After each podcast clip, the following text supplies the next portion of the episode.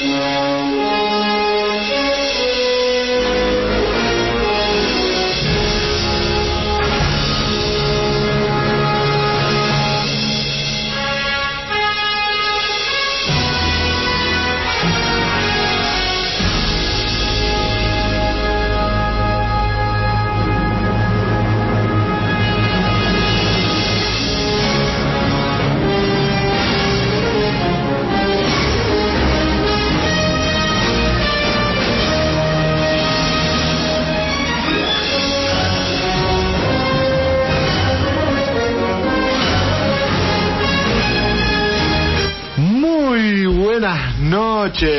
ñoñes. Bienvenidos a una nueva edición de Ñoñelandia por el aire de la fan.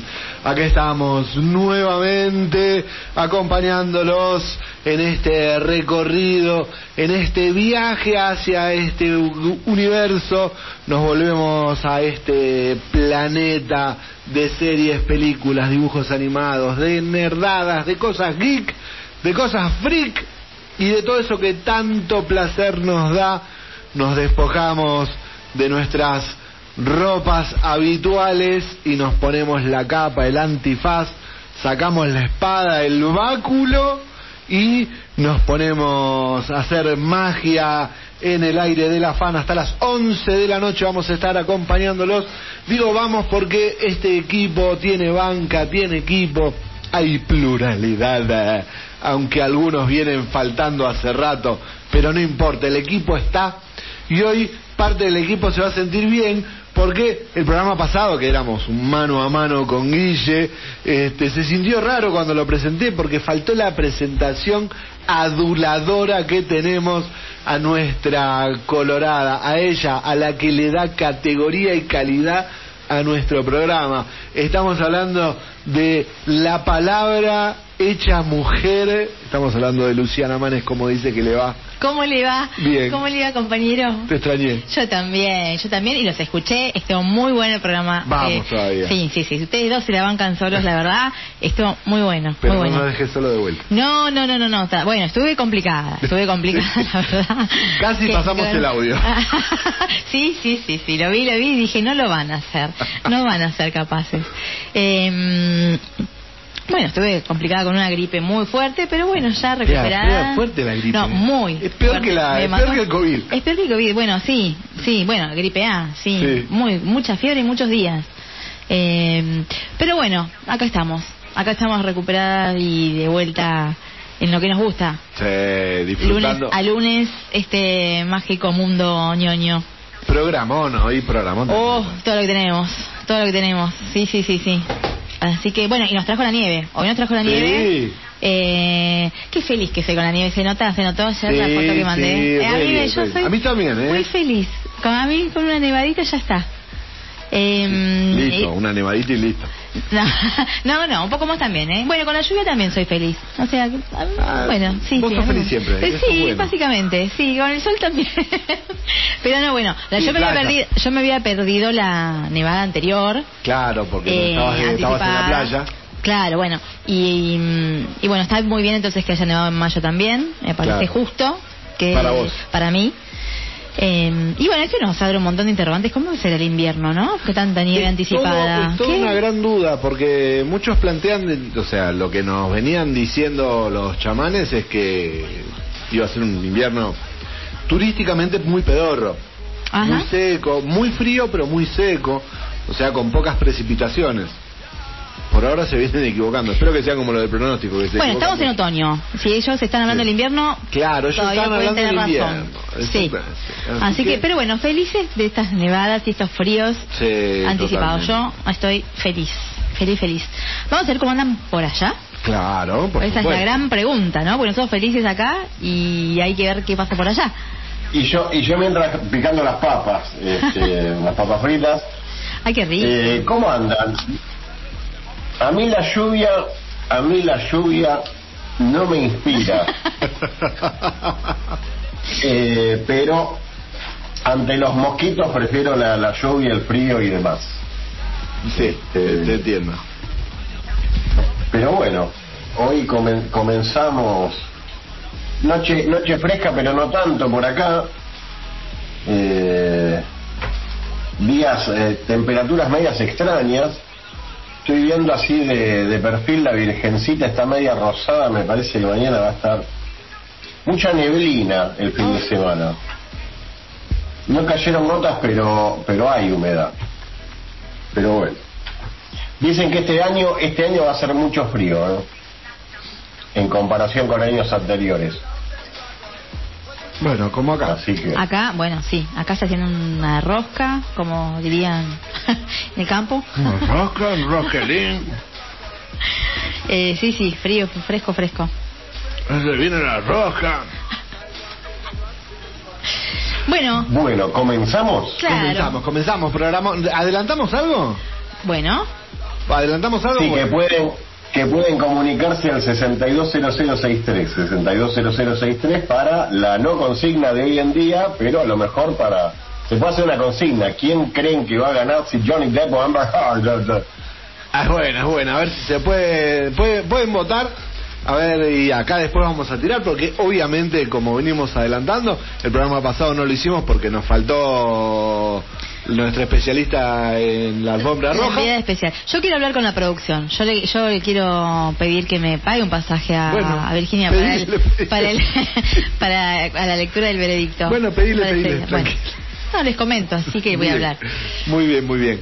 Este, así que efectivamente vamos a estar hablando de ese programa, en- del juicio entre en, en el programa vamos a hablar del juicio entre Johnny Depp y esa chirusa.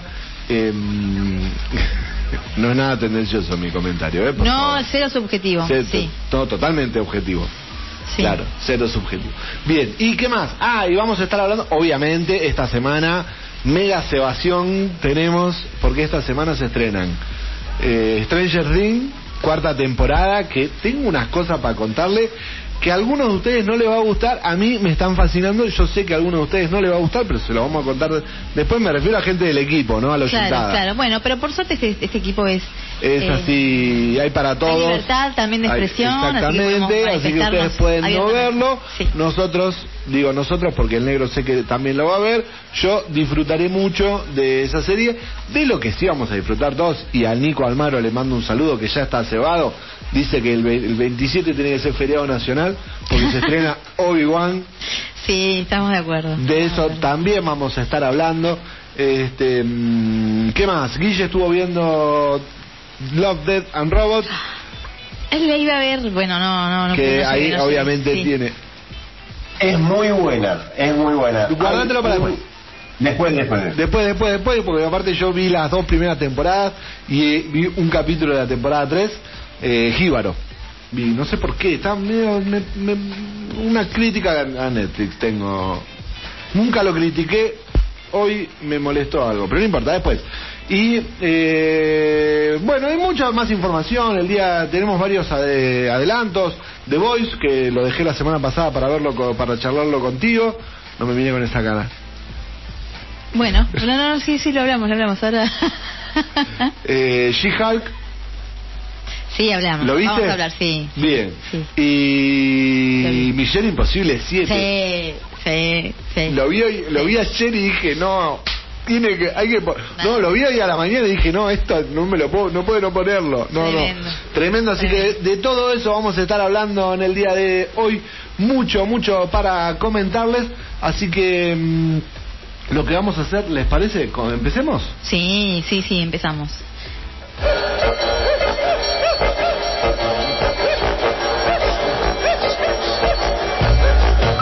Como siempre, vamos a abrir eh, la cartelera del Centro Cultural Cotesma, que este, la estoy abriendo acá. Voy a hacer otra cosa, tenía que abrir otra cosa en el camino, eh, mientras Haga la- tranquilo, haga tranquilo, total, Sí. a la gente está esperando. ¿Dónde está? No, quería abrir Spotify, pero se cerró. En una época había Spotify acá. Bueno, vamos a poner en YouTube. Em, cartelera del Centro Cultural Cotesma, me tengo partido en brazos. Em, hasta, eh, como les decía, hasta el 25 de mayo la cartelera, porque eh, todavía queda para ver martes y miércoles, pero va a ser raro el cine. ¿Por qué?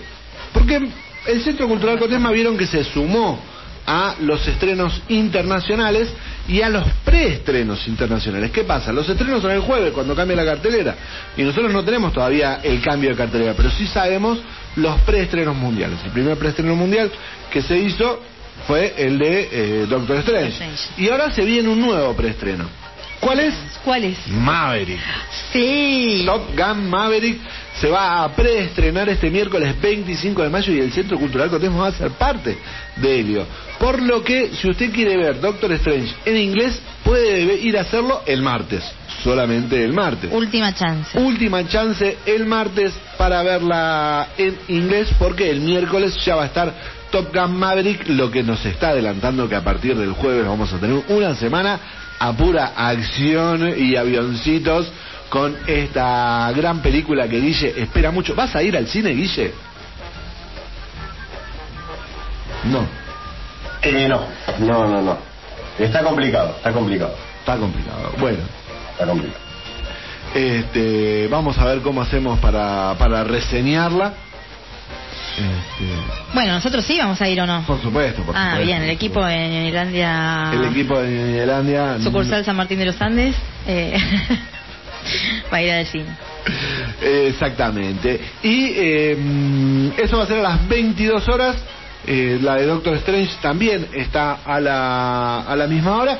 Y lo que sí se va a mantener, ya tanto martes como miércoles, es eh, Doctor Strange en castellano 17.30.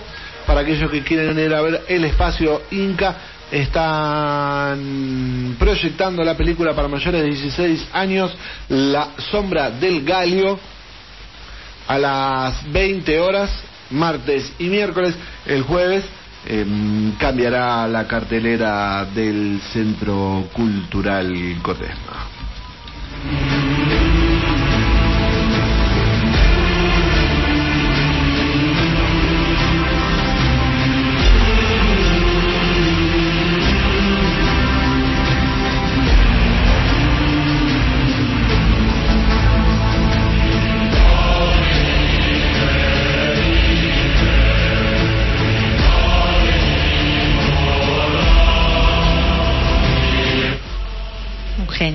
Genio. Un genio, una genialidad. Estamos, Una estamos escuchando un poco de el genial y querido Panchelis, porque este, lamentablemente eh, tenemos que contarles que falleció. Este, Vangelis ha fallecido hace unos días. Una noticia que entristece y enluta a la música en general. Digo la música en general porque yo este, era de los que escuchaba. mm, Por un momento pensé que ibas a decir rompía las bolas, pero no sé si escuchaba. también. A un volumen, a un volumen sorprendentemente muy bajo. ¿Por qué? ¿Te acordás, en, ¿Te acordás en el secundario, hasta que me conociste a mí, eh, escuchabas el, el Walkman, música extremadamente baja? Sí. Y yo decía, dale, dale, poné, poné. No, sí, ya puse. ¿Cómo que ya? Poné, dale. Poné, ya puse, no, no. Pasa que yo escuchaba Y cuando subiste para que, el volumen, para que quede de fondo y sí, igual cuando subiste el volumen creo que clavaste un Serrat y yo te dije, no, mira, tenemos que hablar. Bueno, de eso igual ya hablamos una vez de eso. Este, pero más allá de eso, este, yo salía a veces con Vangelis de fondo y bueno, tenemos que recordar que falleció a los 79 años el gran, para que lo voy a lo voy a volver a leer, lo leí hoy un par de veces. Evangelos Odiseas Papatanasius.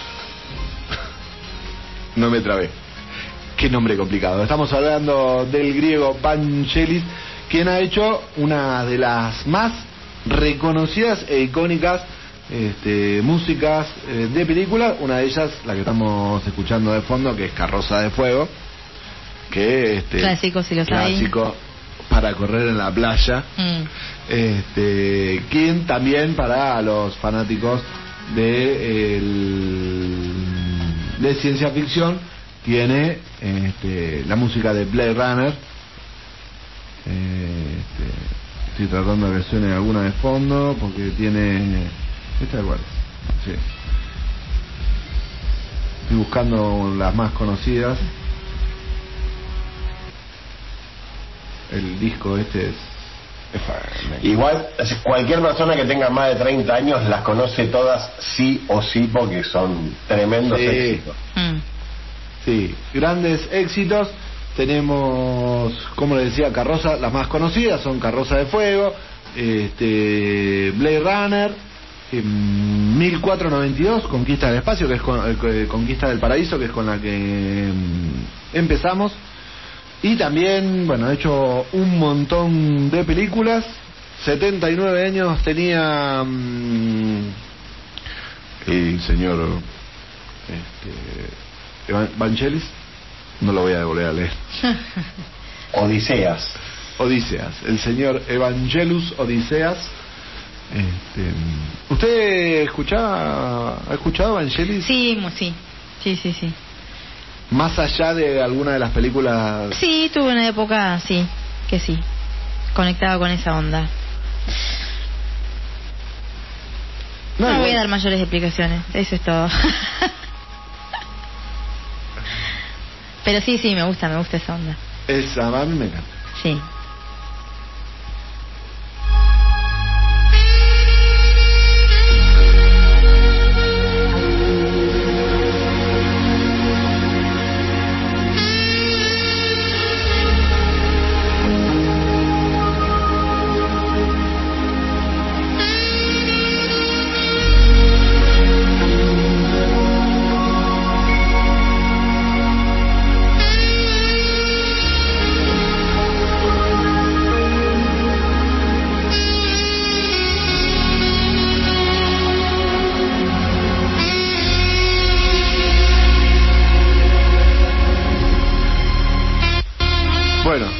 Salimos de acá.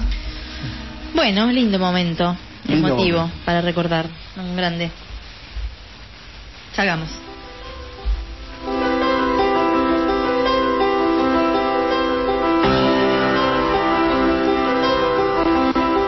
Se la, se la puse rara. Sí, una versión. ¿Qué No, o es sea, el problema de, de- de- de confiar en, en YouTube. Gusta más. A mí también. Me gusta mucho más. Acá adentro se siente. Sí. Yo lo, lo subiría más todavía, lo subiría más. Súbale, súbale.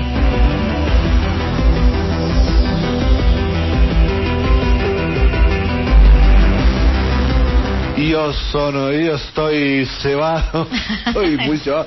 Aparte, vi, este, ¿de qué estamos hablando? Obviamente estamos hablando de Stranger Things, la serie de los hermanos Duffer, que está, después de tres años de espera y sufrimiento, ha llegado finalmente la cuarta temporada, no ha llegado, sino que va a llegar la cuarta temporada este fin de semana, este viernes Viernes de superacción va a ser por la cantidad de estrenos que vamos a tener, pero sobresale, uno de los dos que sobresale es el gran estreno de Stranger Things, que se va a estar, como les decía, estrenando este viernes y va a estrenar una parte de la cuarta temporada porque debido a la extensión de la de esta temporada lo partieron en dos. Yo cuando dije eso digo, ah, bueno, van a ser un montón de capítulos.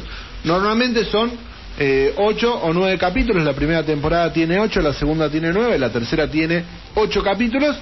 O sea, dije, va a tener cuánto? 15 capítulos si me da a partir en dos. Bueno, no, tiene nueve capítulos. Van a estrenar siete capítulos el viernes y los otros dos capítulos los va a estrenar el 8, el primero de julio. O sea, capítulo de 1 a 7 el 27 de mayo, capítulo 8 y 9 el primero de julio. Pero ¿qué sucede? Hay una cuestión real de tiempos, que es acá donde nuestro compañero Guille seguramente va a protestar, y el negro que nos está escuchando también va a protestar, pese a que él le gusta la serie. ¿Por qué? Porque yo te cuento, para que te des una idea que estamos hablando de tiempos y no de cantidad de capítulos, ¿sabes cuánto dura en total la primera temporada? No, la verdad que no sé. 6 horas 40 minutos. La segunda dura 7 horas y 47 minutos. La tercera dura 7 horas y 29 minutos. Fíjate que duran 7 horas más o menos, una con 9 capítulos, la otra con 8. ¿Sabes cuánto dura la cuarta temporada? No. 12 horas 50 minutos. Concentrados en 9 capítulos. Yo no sé por qué no los tiraron, no hicieron más cantidad de capítulos. Claro. ¿Por qué? Porque todos los capítulos superan la hora. Incluso los últimos tres capítulos tienen una duración excesivamente más larga. El último capítulo, ¿sabes cuánto dura? Es una mini, es una película, dos horas y media. Bueno, Los últimos tres capítulos concentran cinco horas de temporada. Una, una hora 38 el capítulo 7, una hora 25 el capítulo 8, dos horas 30 el capítulo 9. bueno, lo importante es que lo valga, ¿no? Porque... Y Ah. esa es la pregunta. Habiendo visto Claro. el tráiler que salió hoy y los ocho, cap- ocho minutos, Son tremendos. que salieron el otro día. Son tremendos. yo Qué ahí bueno. yo venía re tranquilo, la verdad que venía re tranquilo, hablábamos un poco del tema, pero venía tranquilo. Los trailers anteriores eran entretenidos, pero esos ocho minutos, ahora entiendo lo que algunos hablaban al respecto de, eh, no sé por qué decían que la cuarta temporada era como Game of Thrones. Digo, ¿qué tiene que Ah, ver lo medieval? sí, y- claro, sí. Bueno, de acá tiene que ver. La sangre que aparece en esos ocho minutos Sí. y la oscuridad que plantea el tráiler, Mm. un tráiler largo, que me imagino que el compañero, nuestro community manager, ya lo Exactamente, Eh, señor. exact- Exactamente. Exactamente. Ya está en las redes, en nuestras redes, este, el tráiler y los ocho minutos que es eh, totalmente oficial, los, eh, se publicó en la cuenta oficial de Stranger Things y de Netflix los primeros ocho minutos que plantean una oscuridad, una, una cuestión, va a estar, ay se me pone la piel de gallina. La serie va a estar ambientada, que eso es lo que siempre decimos, lo que siempre venimos repitiendo. Hay una cuestión de temporalidad con respecto a eh, los niños, que pasaron tres años entre la temporada 3 y la temporada 4, y solamente va a haber un salto de meses. Pasan seis meses entre temporalmente entre estas dos temporadas y va a haber una- un montón de caras, unas cuantas caras nuevas que van a estar acompañando a los protagonistas que se mantiene. El equipo se mantiene igual. Y estamos hablando de Millie Bobby, Millie Bobby Brown, Winona Ryder, David Harbour, este mm, y el resto de todos, están Mm. todos, están todos los mismos. ¿Usted la vio a Millie Bobby Brown en la van premier de la Sí, rubia. rubia de 40 años? Sí. Convengamos. O sea, Está enorme. No, no, pero está es, no, no tiene 20 años esa chica. No, no, no, está muy grande. Yo necesito que eh, hablar con el asesor de imagen. ¿Se podrá? Eh, Porque bueno, ¿por no le ¿Por favorece. no, eh, bellísima, obviamente una diosa, pero em, yo mm, acá estoy viendo, no, no me termina de convencer esa imagen de, de mujer, Sí, pero muy grande. muy grande. Sí, sí, sí, no no le no le favorece, no le favorece. No sé si no le favorece, pero no tiene sentido que no que digamos que parezca una mujer. No, porque además están, este, nada, es una, una niña que va, se supone Es que, una joven, joven, muy joven. O sea. ¿por qué ese look y ese todo el outfit, no? Pero Sí. bueno, eh, nada, yo quería dejar ese comentario, esa inquietud. Bien, Siga. Siga. O sea, puede seguir con lo puedo importante. seguir con, con lo importante. Bueno, no sé, eh, el- No, porque, digamos, viene a cuento también de que estos chicos ya, como que ya les pasó el momento del grupito de niños sí, que se enfrentaban al Demogorgon, ¿no? Como que eso quedó unos cuantos años atrás y ellos fueron creciendo, fueron cambiando su fisonomía, obviamente. Eh, no le vamos a pedir que tengan el tiempo, pero bueno, eh, como que queda un poco eh, desfasado para lo que es eh, sí, la idea original. A eso voy. Como que cambia un poco el tono, porque son ya grandecitos. sí, esta- sí, están como grandecitos, se los ve muy grandecitos en, en- en esta cuarta temporada. esperemos que la próxima quinta y última temporada no tarden demasiado porque si no ya van a estar Claro, y si no hagan como un fast forward y que sea ya cuando son adultos directamente y ya Sí, eh, algo. salteen esto porque ya está.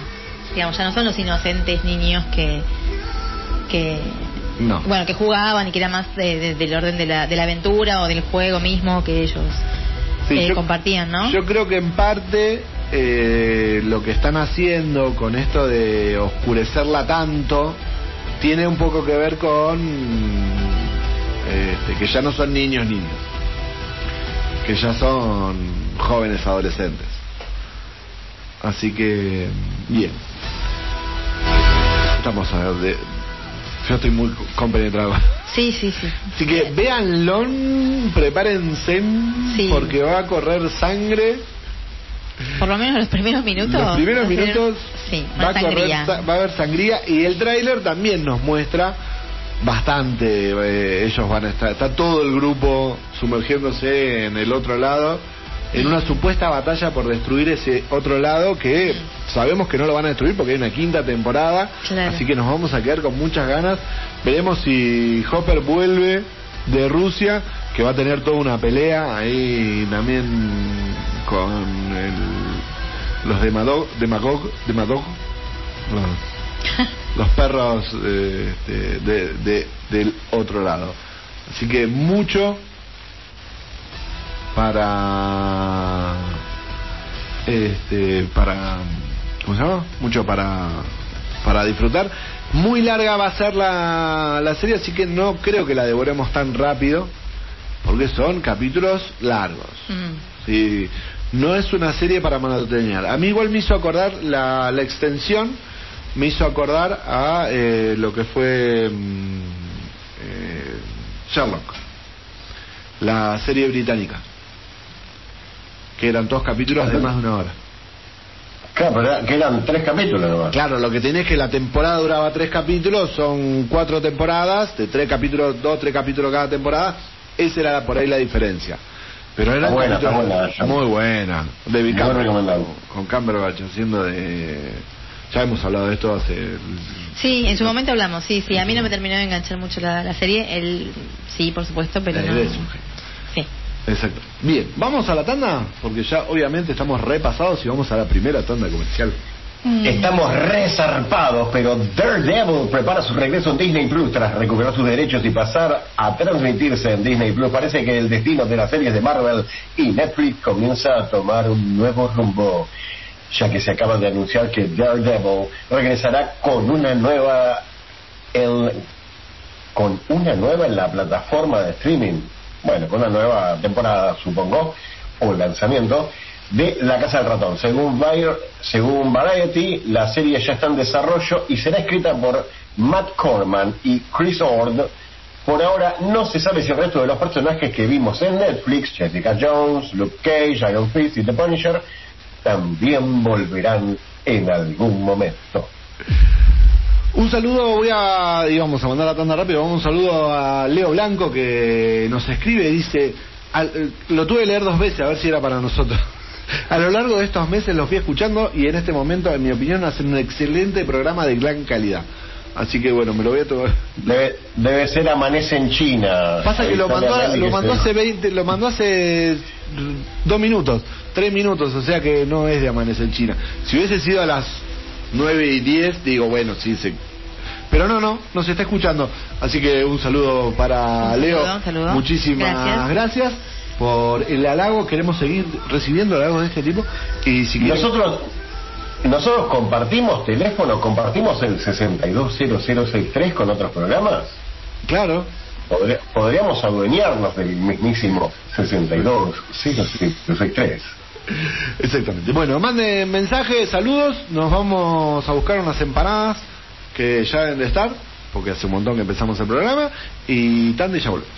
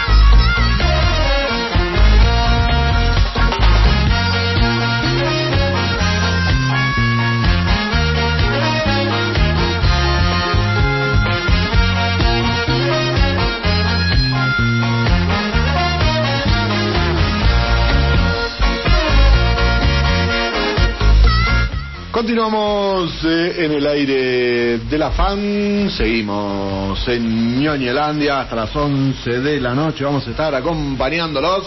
Este, recuerden que se pueden comunicar al 620063 y este, Leo Blanco efectivamente está hablando de nosotros. Dice totalmente merecido, así que bueno, muchas gracias a él y mm, a todos esos oyentes silenciosos que nos escuchan. Em, así que, bueno. Como les decíamos, teníamos muchos adelantos para el día de hoy y la plataforma Disney Plus, porque vamos a ir y volver, nos trajo esta semana un adelanto de em, lo que va a ser la nueva serie de em, Marvel. Estamos hablando de She-Hulk la nueva serie de, de nuestra querida plataforma dibujos animados no estás ahí. Estamos hablando de She-Hulk, una nueva serie de live action de un personaje que eh, no es tan conocido para mm, para la mayoría. ¿Querés que te habilite? Ya está todo. ¿No te querés empochar? Estoy saludando, mira, para que los que están en el la pueden ver. Ahí eh, está toda empochada, fue a buscarla. Hace frío. Hace frío, hace frío. Pero yo quería hablar de la serie. Por eso te apuraste. Pero, perdón, pregunta, ¿estás emponchada con algo así vinílico inflable o te embadurraste en petróleo? ¿Cómo es esto? eh, estoy emponchada, estoy emponchada porque hace mucho frío. Ah, sí, hace mucho frío, está fresco acá en San Martín. Está el personaje, está en el personaje de She-Hulk, porque está robusta. Está robusta. She-Hulk, para eh, los desavenientes que no saben de qué estamos hablando, es la prima de Hulk, este, mm, la prima de Bruce Banner, y ella va, va a aparecer en escena en lo que está haciendo mm, a través de las series Marvel, que es mostrar todos esos personajes que no son tan conocidos, que no son tan relevantes, pero que pueden llegar a tener un público sí que lo siga. pasó con eh, Moon Knight, sí, también están preparando con Falcon and the Winter Soldier, que no son de, más allá que habían aparecido en las películas, no son los principales, y con She-Hulk vienen a buscar también. Parte de ese público mm, adulto, no es para adultos, pero tampoco es para adolescentes, como la que no vamos a hablar hoy, pero viene más adelante, que es eh, Mrs. Marvel. Eh, She-Hulk, ¿vos decís que es para adolescentes? No, no, no, no, digo que no es para adolescentes, no es, no es netamente teen. Mrs. Marvel es re teen, la de Kamala Khan, que esa, la, hablamos del tráiler, es re teen esa serie. Esta no es tan para adolescentes, tampoco es para adultos. No es para adultos. No es para adultos. Por eso es ese gran público, ese público amplio, amplio, amplio que nos puede traer Marvel. Pero bueno, esa serie se va a estrenar el 17 de agosto y hay un nuevo tráiler que trajo mucha discusión en redes al respecto de el eh, CGI con el que está hecho, porque ella es como Hulk que tiene que crecer a, un pasante, se le dieron a un pasante el CGI, ¿o no?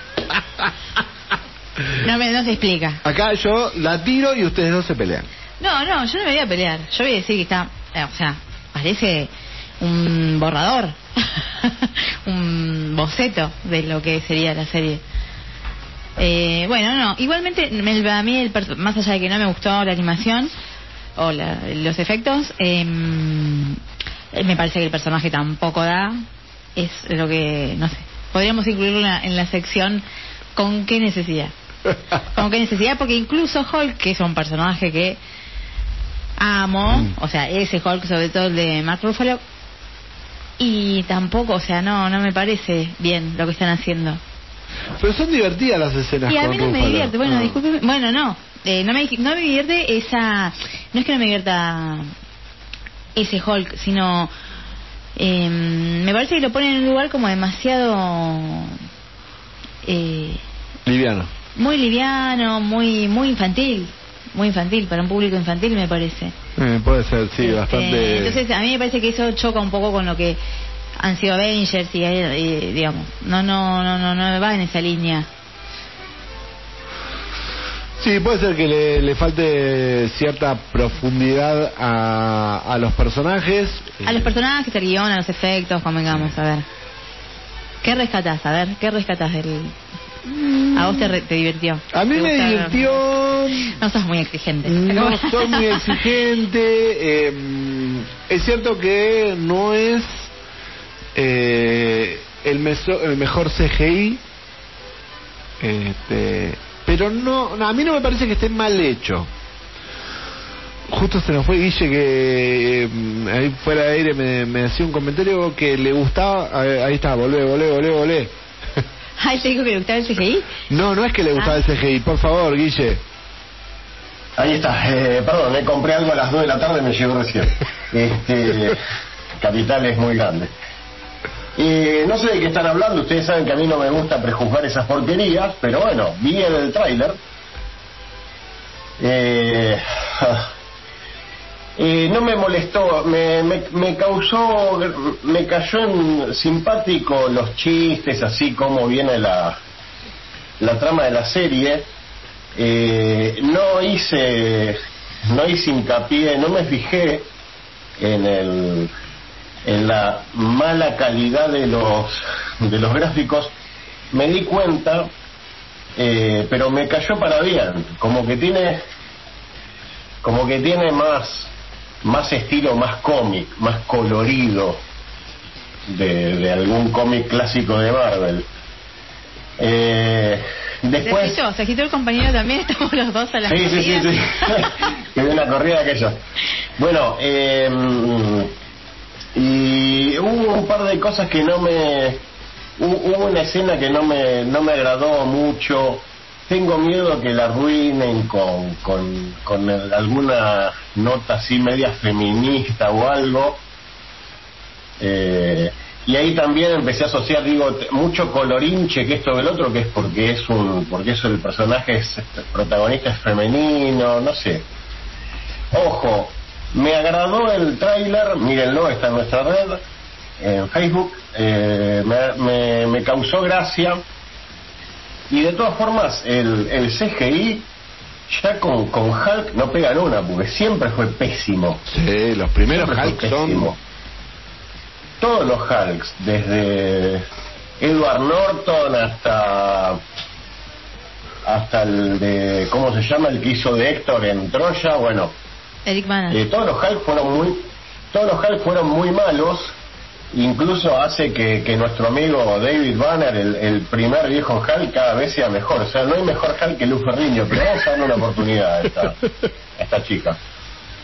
Bueno, ya sabemos quién va a hacer el comentario de la serie, quién la va a ver y quién la...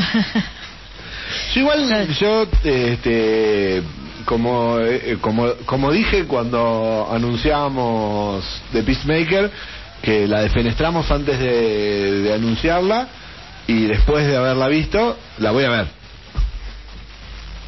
Yo la voy a ver esta serie, este, probablemente con la excusa de que la voy a ver con Rena, eh, la voy a ver. Claro, bueno, está muy bien, Este, y después en todo caso le- les contamos está muy bien. si da para que la vean o no.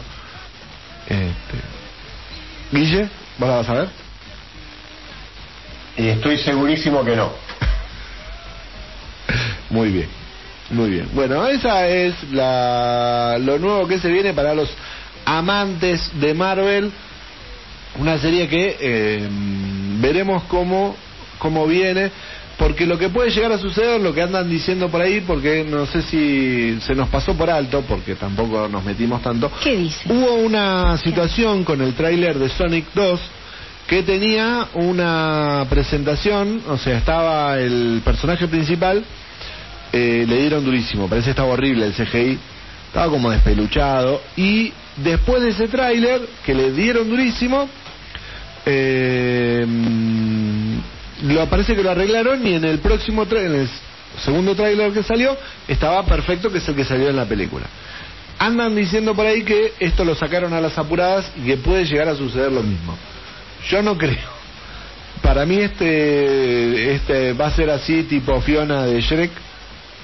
No me digan que no se parece a Fiona. She-Hulk. Ah, Se No, me cayó bien. Sí, sí, por lo verde, por lo verde, por cómo está hecho el, El, el CGI. Ah, no, no, no, no, no, para mí no.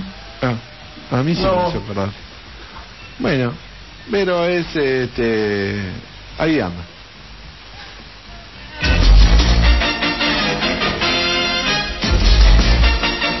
Basta de chácharas. Dejémonos de dar vuelta. Vamos a lo importante.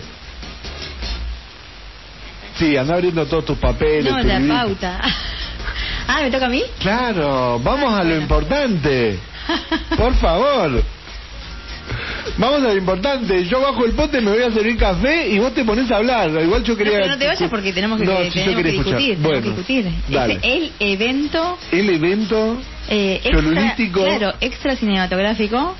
pero, eh, pero, no. cinematográfico a la vez. Porque aparte. Porque es muy cinematográfico, quiero decirte. el y, evento. y aparte pasan personajes de. de No, no, no da respiro, no da respiro. Es eh, una serie, pero no, está- no. no, está, no será un reality. Sí, yo a veces dudo si no hay algo de, de guion, eh, porque no puede ser, no puede ser si no. Vamos a contarle a la gente de lo que estamos hablando. Por favor. El juicio, el juicio eh, sin precedentes entre eh, Johnny Depp y Amber Heard. Es algo nunca nunca visto. O sea, yo no estuve al tanto del juicio de O.J. Simpson, que todo el mundo comenta y, bueno, un poco lo compara. No, no, no conozco los Ah, detalles. no. Por, bueno, eh, y yo no sé, no sé a quién, quién es el que autoriza o no a, a que se televise así de esa manera, porque Las partes. ellos autorizaron, los dos autori- tuvieron que sí, autorizar, o uno solo puede, o el no, que las demanda. partes, las partes, tienen que ponerse de acuerdo. Vos en todo proceso judicial, eh, si alguna de las partes no está de acuerdo, no se puede televisar. Bueno, es muy curioso, es muy curioso que los dos hayan estado de acuerdo en ventilar todo esto. Obviamente él sale ampliamente favorecido, pero es muy feo todo lo que está saliendo, es muy desagradable. Sí. es espeluznante, te diría. Eh, a nivel del detalle de la intimidad, eh, increíble, Wow. increíble. Pero bueno, vamos a empezar eh, por decir, más o menos por contextualizar. Ellos estuvieron en pareja cuatro o cinco años, más o menos, casados un año y pico. Eh, Nada. bueno, Tuvieron, tuvieron cinco años juntos y casi y que prácticamente se mataron, imagínate 15, 20 Claro, años. claro, sí, sí. Yo no, no, yo no dejo de pensar el nivel de tortura de, de que de la violencia cotidiana a ese nivel, o sea, porque era cotidiano. ¿Cómo puede ser? ¿Cómo puede ser que la gente pueda vivir así? Bueno, eh, y a- bueno, y antes sí hay que hacer alguna alguna mención al tema de la de la violencia doméstica y de la violencia de género, porque convengamos es que esta no es la norma, esta es la excepción, justamente la regla, entonces eh, está bueno aclararlo. No es normal que esto se dé vuelta de esta manera, como vamos a contar ahora. Eh, por lo general pasa todo lo contrario, lamentablemente. Y lo que estamos viendo ahora es la consecuencia de muchos años de historia de que ella con publicar un, un artículo en un diario se, le puso a Johnny Depp a todo el mundo en contra. Mm. ¿sí? Y a él le está costando la vida, está dejando la vida en este juicio para dar vuelta a su imagen y, y para, para demostrar que la acusación de ella es mentira. Entonces, eh, es muy fácil para una mujer, afortunadamente, en Mm. estos tiempos, que se le dé tanta bola tan rápido, digamos, ¿no? Eh, Pero no es la norma que se pueda, que se dé vuelta. No es la norma que se dé vuelta, por eso, por Mm. eso digo. Eh, está, para mí es- está bien, es lógico que pase eso, que a la mujer se le crea de movida, como pasó con Amber Heard, porque todo el mundo le creyó. Digamos, a, a Johnny Depp le empezaron a caer todos los contratos y todo el mundo se le volvió en contra, todo el Se mundo le le cayeron contratos muy fuertes. Claro, muy fuertes. Entonces, eh, ahora se está dando vuelta, se está dando vuelta el, eh, justamente la opinión pública ampliamente en favor de Johnny Depp y mm, ella no sé qué va a hacer cuando termine el, juicio, se va a tener que, no sé, mudar de planeta, más o menos. Eh, Va a tener que bueno, Te vas a tener que volver al anonimato. no sé cómo lo va a resolver esta chica porque igualmente no está bien, no está bien de la cabeza claramente. Y, pero bueno, dicho esto, aclarado esto, eh, de que las cosas no son normalmente así, sino que está bien escuchar a la mujer, está bien creerle a la mujer. eh, y sabemos que la mayoría de los casos eh, se da la Mm. violencia doméstica por parte del hombre como hacia, hacia la mujer, ¿no? Bien, dicho esto, Sí. el tema fue así. Ella lo que tendría que haber hecho era agarrar el dinero del divorcio, quedarse callada Y seguir sí. con su vida. Sí. No sabemos qué le pasó, no sabemos quién la asesoró. Bueno, sí sabemos quién asesoró, porque de hecho ella está asociada a, un- a una, a asociación civil eh, por los derechos individuales, que es, digamos, un poco, es la gente que, que provoca que ella escriba esta nota, acusándolo a Johnny Depp de violencia, de abuso doméstico, eh, de violencia física y violencia sexual.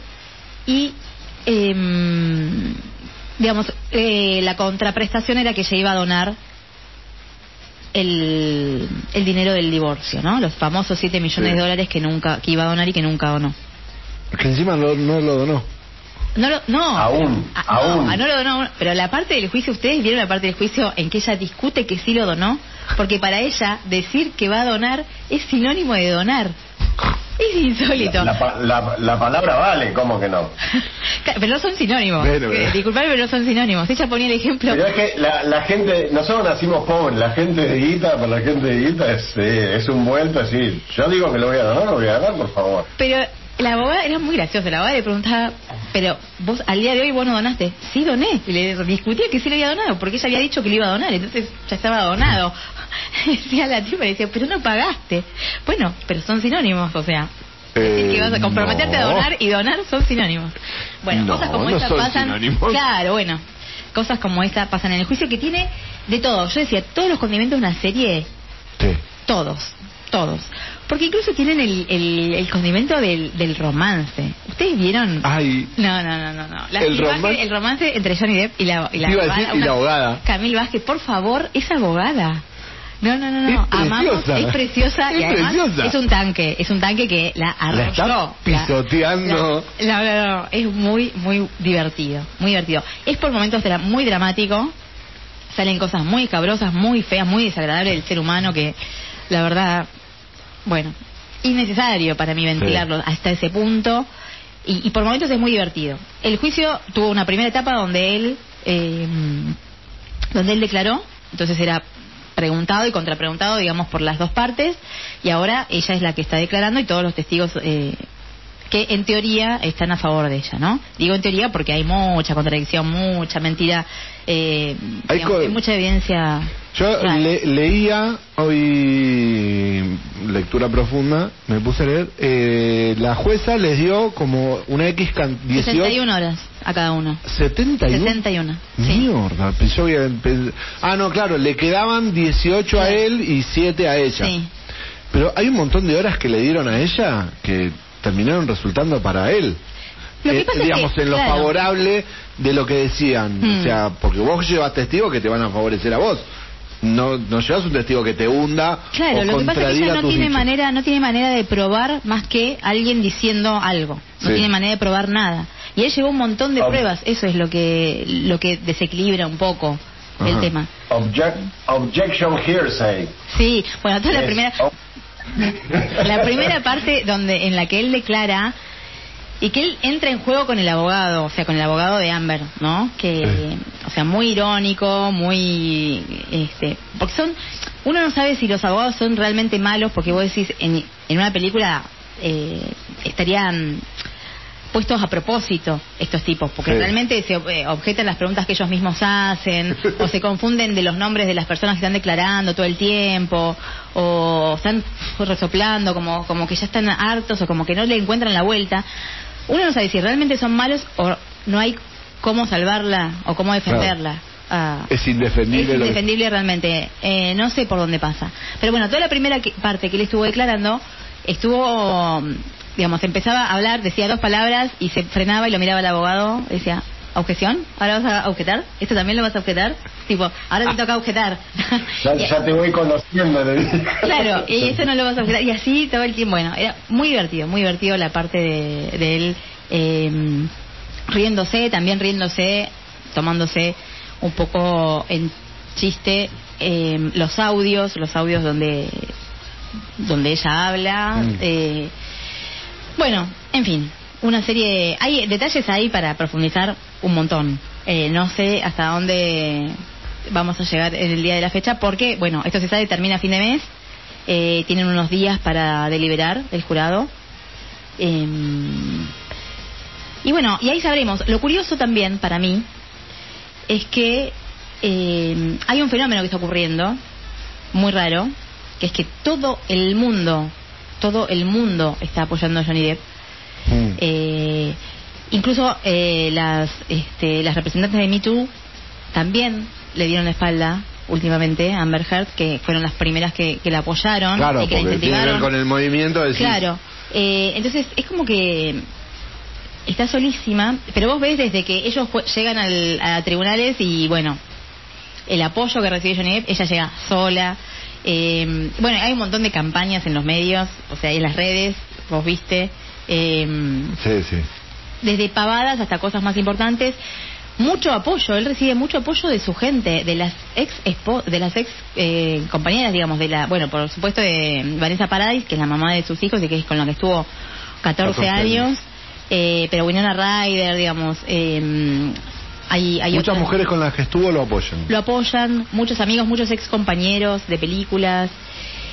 Y ella tiene un grupito, eh, pero que en sus declaraciones terminan pisándose, terminan contradiciéndose, terminan, eh, digamos, sin poder probar nada, porque decían, bueno, por ejemplo, declaran que sí, que era él muy violento, que le pegaba.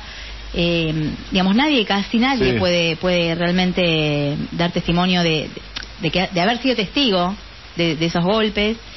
Y, y todos vivían, lo curioso era que todos vivían en la casa con él, en las casas de él, digamos, Mm. o, sea, o sea, vivían a costa de él, usaban su casa, sus autos, comían su comida. Entonces, eh, terminan preguntándole a los abogados si era tan monstruoso, si era tan violento, o sea, ¿Qué hacían todos ahí? ¿qué hacían todos vi- viviendo con él, no? Sí. Eh, y lo más importante es que él tiene un montón de pruebas. O sea, nosotros la escuchamos a ella en un montón de audios reconocer que ella era la que le pegaba y que ella era la que iniciaba los los eh, los enfrentamientos físicos y que le golpeó con la puerta, que le tiró con, le revolvió con todo lo que encontraba, que le rebanó un dedo, que le, o sea, que lo jabó a bife. Es como que era una escalada de violencia digamos, uno puede pensar, no puede, digamos, caer también en la inocencia o en la simplicidad de decir, bueno, él nunca le devolvió nada, él nunca pa- pasó No, nada. no, no, obviamente no. Pero este no tenemos que perder de vista que este es un juicio por difamación. Claro. Y que lo que hace Johnny Depp es demandarla a ella por haber escrito ese artículo donde lo acusaba de ser, eh, de haber abusado de ella.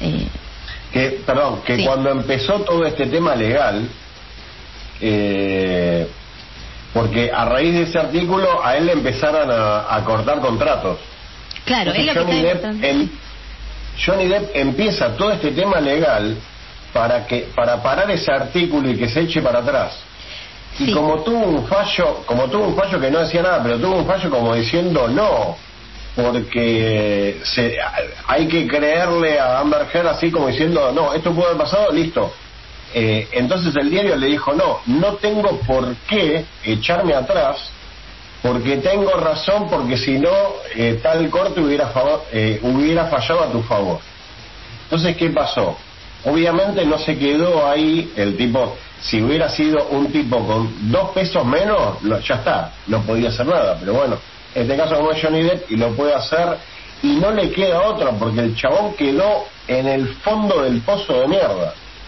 o sea, por más que en este, en este juicio hablen mal de él o cuenten cosas muy privadas, está en el pozo el tipo.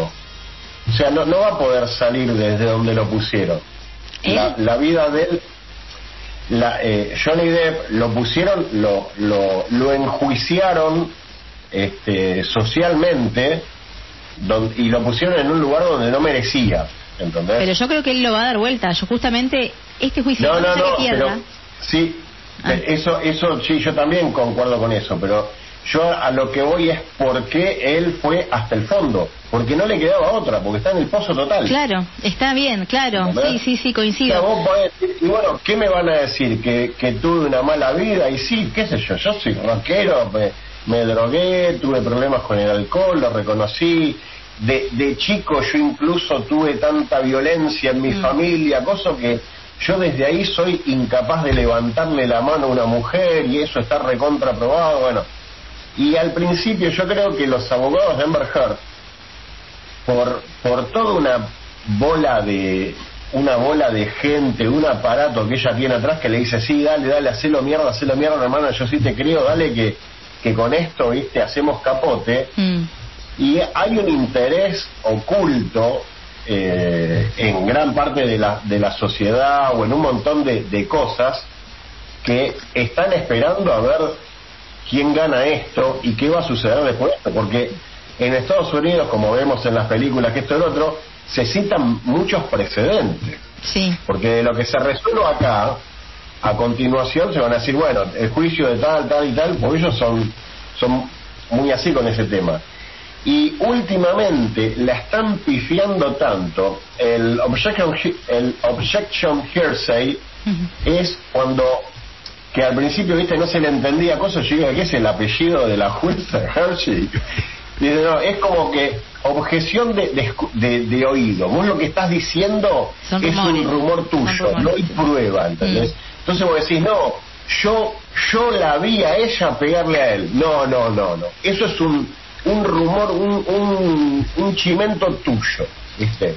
yo si no tengo y lo peor es que los tipos se la pasan objetando cosas diciendo de que es como un rumor, como que no, no tiene prueba que esto y lo otro, y la mina pasó absolutamente todo, le pusieron a todos los policías de testigo, a todo, todo, y dijeron, flaca, no tenías ni un moretón, o sea, no me jodas. Mm. Pero bueno, eh, después también eh, fue gracioso que fue gracioso eh, que siempre le echan la culpa a la Junta, ¿viste? En su momento decían, no, a Brad Pitt no lo quiero dejar salir porque sale con George Clooney y se descontrolan, ¿viste? Como es, es mala Junta, George Clooney, bueno, acá lo mismo, Johnny Depp con eh, Marilyn Manson y que esto y el otro. Y vos ves gente, hubo muchos juicios en Estados Unidos donde llevaron a líderes de bandas heavy metal, al líder de Twisted Sister, a Marilyn Manson, eso lo ves en la película Bowling for Columbine, donde los tipos te dicen, "Oh, yo soy padre de familia, soy empresario, soy músico, que esto y el otro. O sea, te- te- cualquiera, yo no lo tengo a Satán en mi casa. Este, yo soy un padre de familia, lo que yo hago es arte, es música, que esto y lo otro. O sea, yo no tengo la culpa si una persona se violenta con otra. No es culpa mía. Mm. Si alguien escucha mi música o hace... eh, y después mucho también de que como no le podían pegar por ese lado, por, por el lado de no, sos un gordo viejo, viste, el, el ataque a, a la persona. Le dijo Eh, gordo viejo a Johnny Depp y eso es imperdonable. No. ¿Cómo Sí, le va a señor. decir eso? Sí, señor. Sí, señor. Sí, eh, una de las cosas que vos decís, Guilla, es importante, porque ella, uno de los, de los argumentos más fuertes de, eh, detrás de los que ella se, se escuda es el tema de la droga y el alcohol, Mm. ¿no? Como que, bueno, asociar eso con el tema de la violencia. Eh, por empezar, no lo está pudiendo probar, porque, digamos, no hay pruebas, digamos, están los audios a favor de él y están todos los testimonios que dicen que sí se drogó, que sí eh, tuvo problemas con el alcohol, pero que no nunca fue violento a partir de eso, ¿sí? Entonces, como que asociar eso es, eh, digamos, algo que normalmente se hace y que es bastante peligroso y bastante discriminatorio en un punto, porque no es así, una cosa no tiene que ver con la otra. Eh, él reconoce todos los problemas que tiene, de hecho, eh, es... Tuvo eh, tratamientos, todo. Claro, claro, esto es, estuvo en tratamiento, eso es cierto. Em, bien, y quería decir otra cosa de las que, tomar otra de las cosas que vos decías y se me fue. Bueno, mientras vos pensás eso, eh, detalles del, de- del juicio. Eh, el tema de la ropa.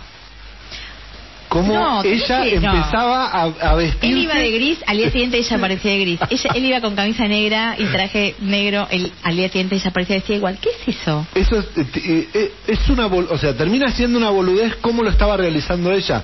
Tiene que ver con el efecto visual ante la posición del jurado. Como a él le estaba yendo bien, ella se vestía igual que él para tratar de cooptar esa visión positiva que estaban teniendo de él. Es increíble cuando uno los ve. A- Voy, a voy, o sea, más allá de que eso es, está probado que funciona, en el caso, cómo lo estaba realizando ella, termina siendo contraproducente porque es muy obvio. Es demasiado obvio. Vos no, No, puedes ir todos los días vestido igual. Ya parece una parodia Sí. y termina siendo contraproducente. O es, eso, hay- o es eso que le salió mal o realmente está muy mal de la cabeza. Claro, es que no, no, no está bien.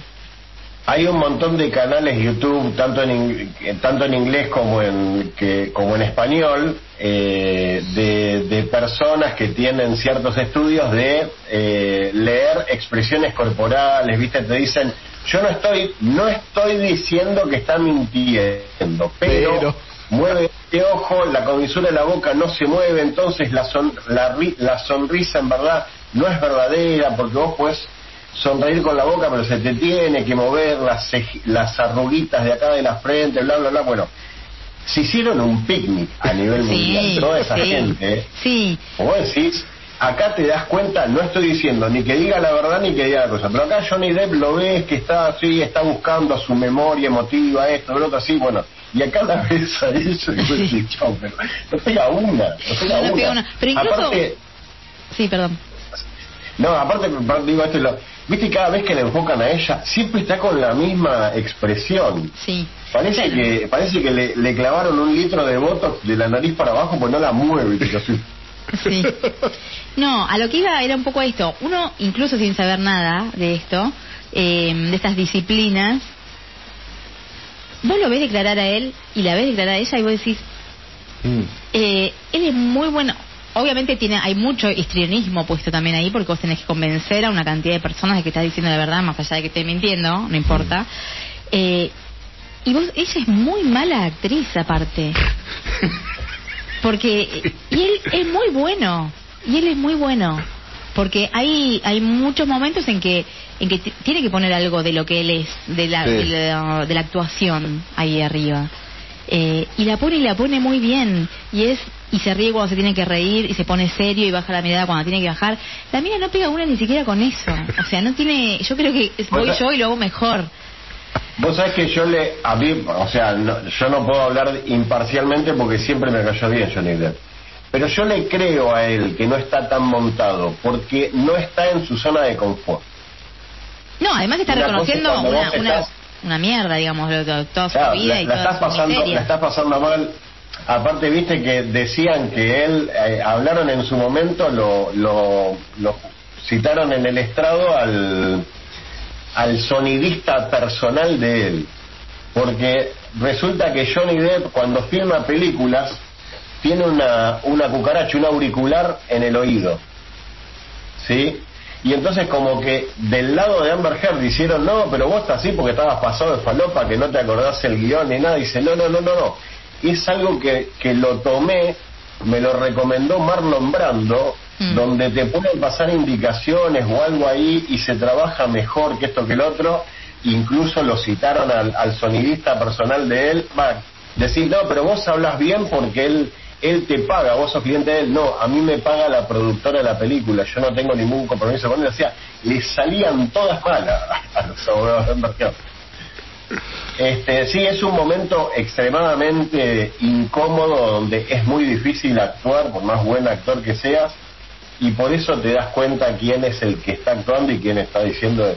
Ya te digo, para mí el tipo está en el fondo, si hubiera sido el caso de ella, estar en esa situación, en el fondo del pozo, el único lugar que tenés que para arriba, vas con toda la verdad del mundo, qué sé yo. Mm. Y con respecto a la- a- al eje del juicio que tiene que ver con lo que él está perdiendo económicamente, ella ahora empezó a decir que lo de eh, lo de Aquaman, Mm. ¿viste? En, en Aquaman 2 que le están sacando parte, ella intentó decir que tenía que ver con esto y desde Warner dijeron que no, que efectivamente a ella le recortaron un montón, que incluso no la querían en la película y nada que ver con lo del juicio porque en realidad ella se llevaba mal con el protagonista. Mm. Sí. O sea, hasta esa le sale mal. Quiere decir, no le sale una. Sí, sí, sí. Y lo que también se está demostrando, eh, porque digamos su representante, que es el que negoció con, con la franquicia, con la Mm. de- sobre todo con la de Piratas del Caribe, porque digamos gran parte del juicio se basó en demostrar que a partir del artículo de ella se le cayó el contrato con la 6 de la De Pirata del Pirata- Caribe de Pirata del y lo de. Warner de... y lo de Animales Fantásticos, sí. No, Sí, sí, eso es. sí, bueno, los animales fantásticos lo borran. él- Sí. eh, y, además, había empezado a filmar, Mm. no era mucho, había filmado una, un par de escenas, Sí. no era mucho, pero él había empezado a filmar la película y lo dan de baja después del... De...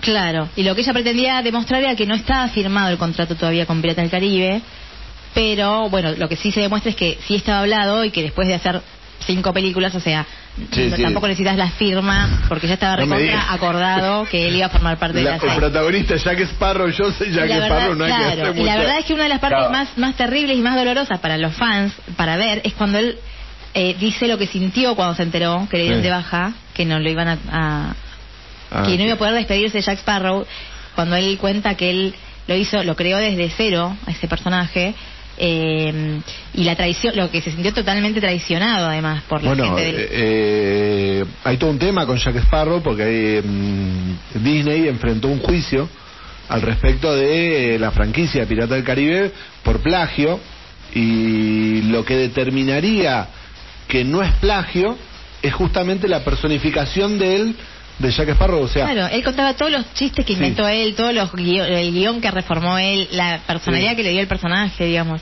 que y, ni- Y no dudamos, y no lo dudamos, ¿eh? ¿Saben en, quién, ¿Saben en quién se inspiró para hacer el personaje? No. No me diga que no saben. sí, en Keith Richards. Richards. Ah, sí, sí, sí, que sí, Richard sí, Robinson. sí, sí, sí. Por eso lo llamaron Sí, a Richard para que sea padre de claro, él. sí, sí. Claro. Es, un- es una, es una obra maestra, es el personaje de Jack Sparrow. Sí, claro, claro, claro, sí. Y bueno, nosotros, yo, el programa, ¿se acuerda cuando hablamos de la cancelación? Que yo Sí. dije, a Johnny Depp yo no lo puedo cancelar. Era el momento en que estaba, todavía, obviamente no había surgido todo esto.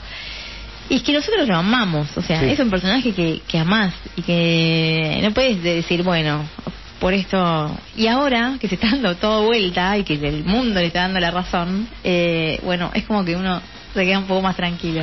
la Gracias. conciencia por lo menos tranquilo, no tengo la culpa de decir, bueno, el tipo es un violento. Y yo lo bancaba. Y yo lo bancaba, digo, vamos Johnny, y por eso quiero ir. Eh, me parece fundamental que estar en ese momento apoyándolo ahí en la puerta de tribunal. Vamos a, vamos a hablar con la producción a ver qué podemos hacer.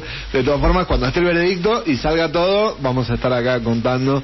Este, Por supuesto, vamos a contar más detalles. Eh, Yo quisiera quisiera contarles algo de, de índole cultural.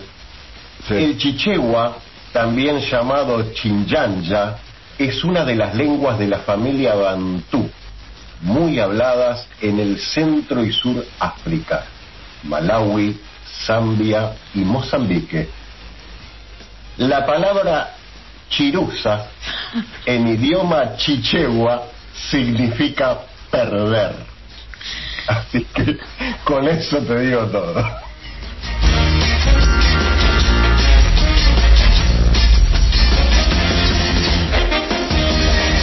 Con esa eximia declaración de cultura, nos vamos a ir a la pasta que nos prepararon nuestros amigos, que nos va a dar el tiempo suficiente a tomarnos un café, que está calentito y esperándonos desde las 9 de, la noche más o menos, y eh, comer nuestras riquísimas empanadas.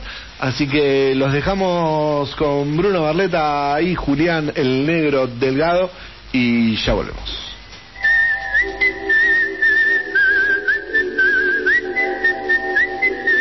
Bienvenidos, bienvenidas, bienvenidos a esta nueva pastilla. Mi nombre es Bruno Barleta. Estoy sentado en la ciudad de La Plata y del otro lado está sentado en su propio hogar de la ciudad autónoma de Buenos Aires, el señor Julián Fernando Delgado. Mate de por medio, nos estamos hablando. ¿Cómo estás, Julián? Hola Bruno. Bien, aquí disfrutando de una ya nochecita de bailes bastante agradable, después de una semana que ha sido muy, muy, muy intensa y agotadora, pero contento de estar aquí nuevamente contigo para seguir en esta senda que hemos trazado en cuanto a las películas de el señor Wes Anderson. Así que contame amigo, ¿hacia dónde vamos a ir hoy? Hoy vamos a continuar, como bien decías, de esa senda del tal Anderson y vamos a ir hacia el año 2009 con Fantastic Mr. Fox.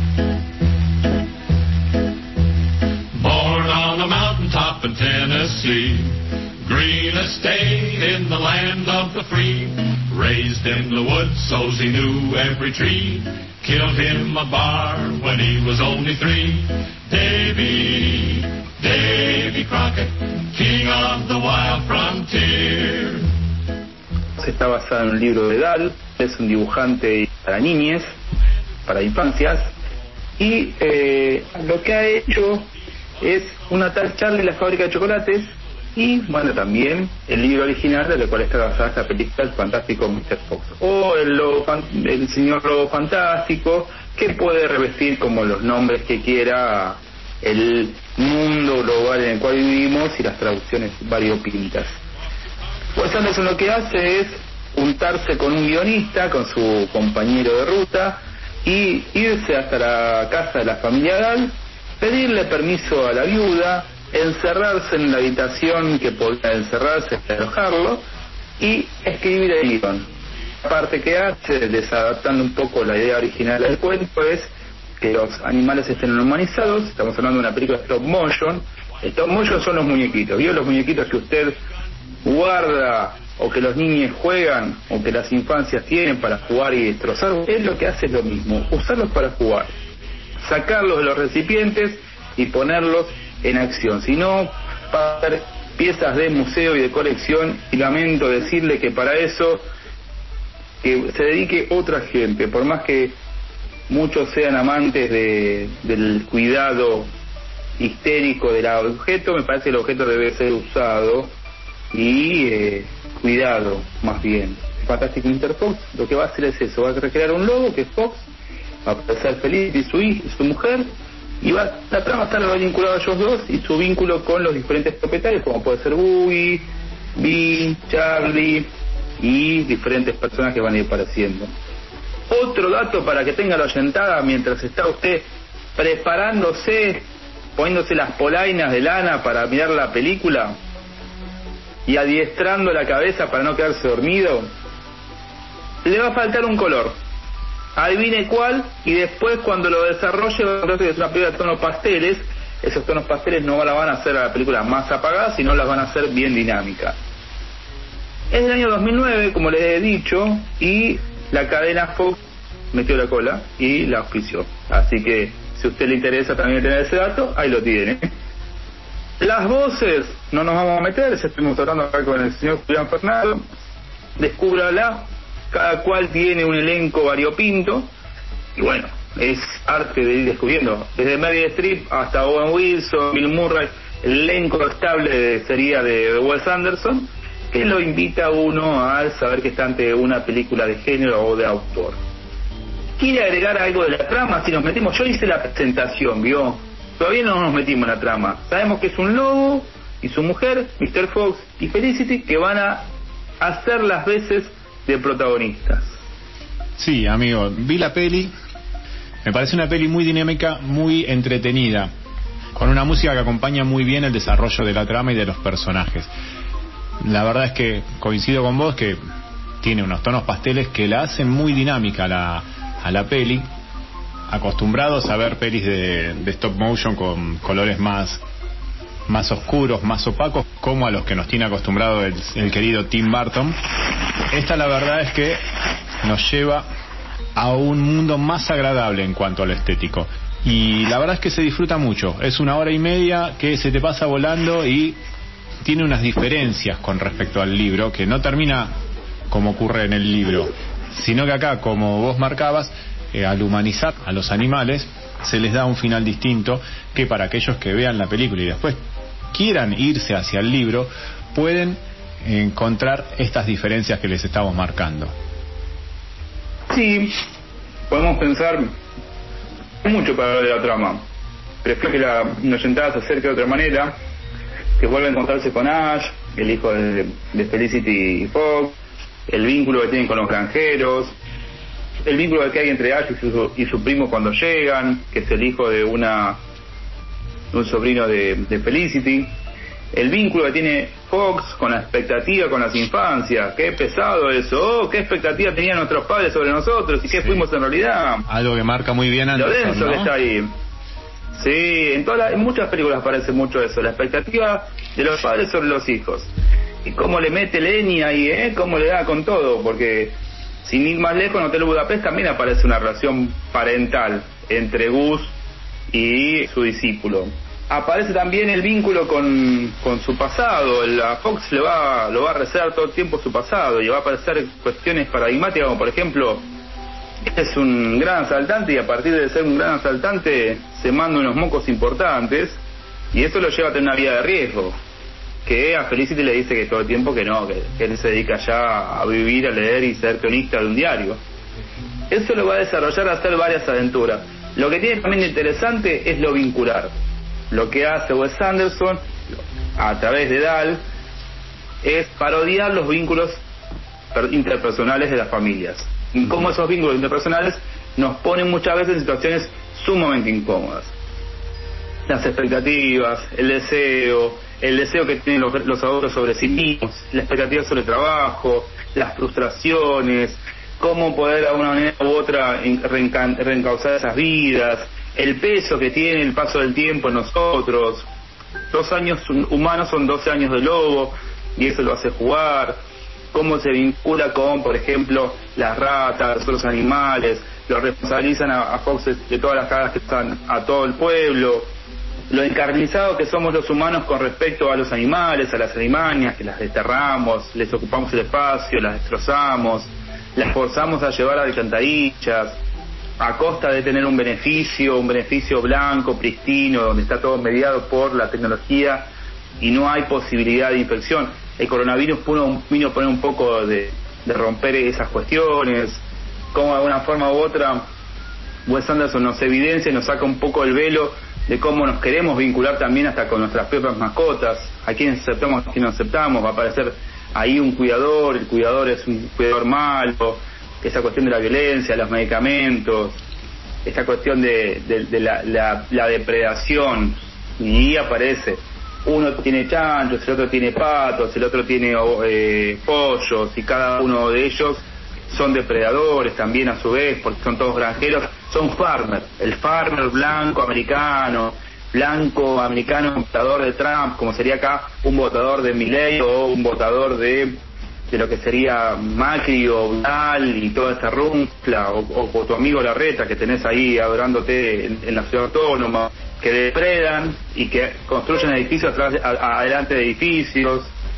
y hacen hacen las veces de la gente blanca, esas cuestiones de que son antipobre, pero por procedencia, por práctica. Wes Anderson va a tener mucha capacidad para meterse en esos intersticios y jugar. Repasando la película, me pensaba mucho que no podía dejar de pensar en la relación familiar. Me hacía mu- pensar mucho el peso que tiene Ash de la imagen que expectativa que tiene sobre su papá, sobre él cuando lo frustran con el deporte, cuando se estira la pileta y le sale mal, cuando roba y le sale mal, cuando no lo invitan a robar, cuando no lo invitan, no- nunca está incorporado en la expectativa del padre. Y siempre es imposible para Ash estar a la altura de las circunstancias. Hasta cuando se amiga con su primo, siempre se pone en riesgo.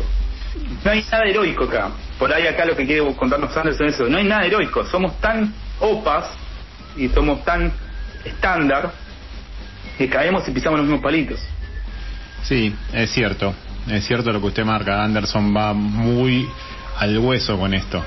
De mostrar que esas expectativas que tienen nuestros, nuestros padres sobre nosotros es difícil de, alcanzarlas. Y Mr. Fox no es la excepción a esto. La película muestra muy claramente este desencanto que tiene por, por Ash y su, y su actitud al marcarlo como, como que es raro. Le cuesta como, como aceptarlo, ¿no? A eso. Y eh, al recibir a Christopherson y ver que es todo lo que él siempre quiso, lo, lo acepta e incluye más rápidamente dentro de, de lo que es todo su plan que él lleva adelante para eh, mantener a su familia con respecto a estos, a estos tres farmers norteamericanos que también describías vos. También ahí te sumo algo. Son, es mucho de lo que las masculinidades nos dicen tenemos que hacer en este capitalismo. Los padres tenemos que iniciar a nuestros hijos y si nuestros hijos no son lo que nosotros queremos, son raritos. Sí, es cierto y es algo que estará corrigiéndose con el con el paso de las de las nuevas generaciones de padres, ¿no? Que van con otra cabeza más abierta, distintas a aquellas con las que crecimos nosotros, que nos muestra Anderson en su película. La verdad es que la peli muestra mucho de eso y te deja pensando en cómo corregir esas cuestiones de la masculinidad, de las expectativas, y es algo que tenemos que repensarnos todos. Hecho este repaso, mi viejo querido amigo, nos vamos a meter un poco con el Alexander Desplat. Uh. Usted googlee en el Mozilla, el software libre, es le encanta a usted usar, y ponga Alexander Desplat. Se va a encontrar con un multiinstrumentista que va a hacer las veces que haga la música. Y como todos estos personajes que fuimos escribiendo, él le va a poner música. Y como bien decía mi viejo querido compañero de ruta en esta pastilla, cada personaje va a tener su cancioncita. Y además, en la banda sonora, lo que se conoce en el viejo y querido soundtrack del 2009, va a aparecer un tal Beach Boys y un tal de Rolling Stones. Por supuesto que no son las no, son canciones de esos años, sino son viejas canciones del 60 y del 70. Lo que va a usar de también es la compañía de archivos como pueden ser The Rolling o Beach Boys. The Beach Boys va a ser héroes y villanos, va a usar la herramienta y eh, con los Rolling peleador callejero. En ambas oportunidades le van a robustecer al soundtrack, el viejo y querido soundtrack. Así que si le entra al soundtrack, yo le recomiendo que lo haga también tomando esa chocolatada caliente que usted está a punto de prepararse ahí en San Martín de los Andes mientras nosotros nos pelamos los dientes a puro mate cocido. Seguramente está disfrutando allá una, rica chocolatada y poniéndose Fantastic Mr. Fox. Así que está muy bien la banda sonora. ¿Tiene algo más que comentar la oyentada? Hablaba de usted de cuerdas, canciones. Sí, esto que vos comentabas de cómo los temas identificaban a, a los personajes. Las cuerdas son usadas para, la- pa- cuando aparece la, el personaje de la rata que está cuidando el sótano de uno de esos tres farmers. Cómo usa eh, las cuerdas para generar esa tensión en ese enfrentamiento que se genera entre ellos. Es como que las, las utiliza para lograr distinguirlos claramente. También vos notás en la banda sonora y en el desarrollo de la película que hay como tres actos. Vos tenés el primero en donde presentan al señor Zorro y a su familia y a su señora primero y que es un primer acto en el cual vos encontrás canciones en las cuales tenés un tono alegre y casi circense. Y dentro de esta primera parte está Héroes y Villanos de los Beach Boys. Me acordé ahora mientras lo, lo hablábamos. Y después tenés una segunda parte en la cual él ya está, ya había decidido alejarse de, de su vida este, criminal Delictiva. delictiva y decide retornar y cuando él va craneando el plan la música se pone más más intensa, más de percusión y esa parte cierra con o el tema de los Stones cuando ellos están siendo perseguidos por los granjeros. Y el final de la película tiene un tema de de Boy Fuller 4 que es este Let Her Dance que es con el que cierra la película. Es interesante esto que esto que logra Desplat también. Dividirnos la película en tres muy bien marcado con sus distintos matices. Así que presten la atención y disfruten de una banda sonora que es muy entretenida tanto como la película y que se disfruta muchísimo yo la enganché en Spotify está en YouTube y gente está toda la banda sonora los temas de Desplat y todos los temas de este soundtrack que Bruno nos contaba disfrútenla porque dura una hora y es una delicia. Sí, sobre todo en estos tiempos que no nos invitan a, a escuchar bandas sonoras, por ahí sirve esta herramienta de alentar o citar a que las escuchen como para que darse un tiempo. Está bueno eso, encontrar que no nos devore otra vez la vorágine que nos proponen. Pero bueno, veremos, veremos cómo nos encontramos. Quizá la semana que viene sigamos explorando un poco este universo propuesto por el señor Wes Anderson y seguiremos intentando ganar complicidades para que usted del otro lado, oyentada querida, se adentre en el universo este y pueda decirnos si les parece que tiene alguna película de Wes Anderson que le parezca algún comentario, ¿vio? Incitamos a que nos digan algo, ¿vio? Sí, ¿qué les parece esta combinación de entre Desplat y Anderson también eh, desde lo audiovisual y sonoro, ¿no? Hecho el convite, nos despedimos y seguramente nos estaremos encont- encontrando la semana que viene.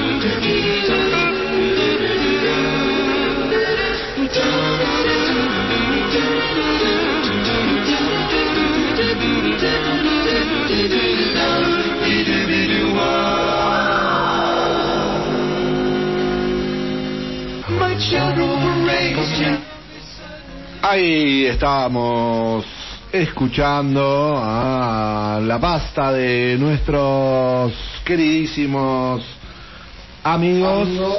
Uh, cerramos esto acá, ahí está. Porque me pone, empiezan los ecos y las cosas, ahí está. Te dio durísimo, ¿no, Viche? Dolió, dolió. Eso debe haber dolido. Eso dolió.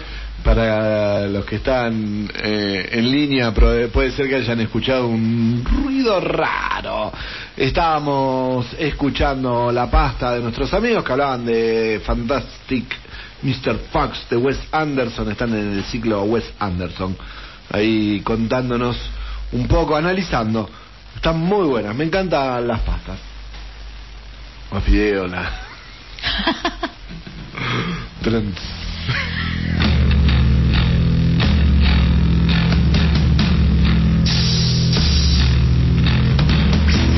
Nos vamos de la tranquilidad y la magia audiovisual de Wes Anderson, nos cruzamos a las plataformas, volvemos a las plataformas, pero a una de la que hablamos poco y a veces bien, y este año me parece vamos a hablar poco y bien, por lo menos Luciana y yo, no el compañero Guille que... No, yo quiero hablar con Guille, ¿eh? De este tema. A mí no, a mí hay algo que no me cierra acá. Porque desde la semana pasada que te estoy esperando, te estoy esperando porque la semana pasada era un uno a uno en el que no tenía ganas de... Y aparte porque quería que lo comentemos juntos, porque el lunes pasado, no cuadraba tan mal ponerlo hoy, pero el lunes pasado salió el tráiler, no creería que es el último tráiler, puede ser que aparezca otra cosa más, de The Voice, tercera temporada de The Voice. Y este, vamos a placenterear tú y yo Sí, totalmente. al respecto de lo que fue este este tráiler que nos muestra un Homelander. No, no, no, no. Es muy bueno. El tráiler está muy bueno, Es muy bueno, eh, eh, mucha sangre, muy violento. como debe ser. Y aparte te despierta, eh, o sea, te como que te revive los, los mismos sentimientos que tenías cuando terminó la serie. ¿Viste? Claro. Como que te viene ese odio, esa desesperación. ¿Viste? Y esas ganas de, bueno, no, no, no, es buenísimo. Me encantó. Me encantó porque tiene todo. Tiene todo, ya sabemos que se vienen los frasquitos verdes Claro, claro, claro. y que eso iguala un poco la, co- la cuestión. Pero ya... de- eh, Sí, sí, ya sabíamos algo, ya sabíamos algo había empezado, pero ahora eh, viene con toda, no sé si te referías a eso. No, a lo- de los poderes. En, en parte que, digamos, el, el- eh, am- ambientemos a la gente que por ahí no, no ha visto. The Voice es una serie en la cual eh, se ubican en un universo, ¿no? En el cual los superhéroes no son los superhéroes de Marvel y DC que luchan por la paz y, el, y la bondad en el mundo, más allá que eso le hacen vender a la gente, sino que están controlados por una corporación que es la que les hace el marketing y son despóticos, o por lo menos algunos tienen esa cuestión despótica, principalmente Homelander, que es el Superman, porque aparte la, la idea de, de The Voice y de los creadores del cómic es parodiar fuertemente Sí. a DC y a Marvel desde esta otra óptica, ¿no? Sí, Y- todos tienen su contraparte. todo- todos, en- en- todos, todos tienen su contraparte en Marvel y DC. Sí. Principalmente en DC. Si vos te fijas, la, la liga principal es DC porque Superman, eh, Mujer Maravilla, Flash, Aquaman. Aquaman, no le pega tanto a Marvel. Ah. Más allá de que tiene algo, pero no le pega tanto a Marvel. Igual este, tiene toda esa parodia. Sí. Y dentro de ese universo... Es mucho, y aclaremos igual, no es una parodia, ¿eh? es mucho más que una parodia, Claro, porque claro. es como quedarse corto, ¿viste? Si solamente decimos eso, porque parece que Sí, es algo... Parodia es el humor porque ellos, eh, digamos, no. En la representación, en, en decir como que están parodiando a Superman, no, no es desde lo tonto que puede llegar a ser Superman, Claro. sino desde esta posición de mostrarlo como un ser totalmente superior.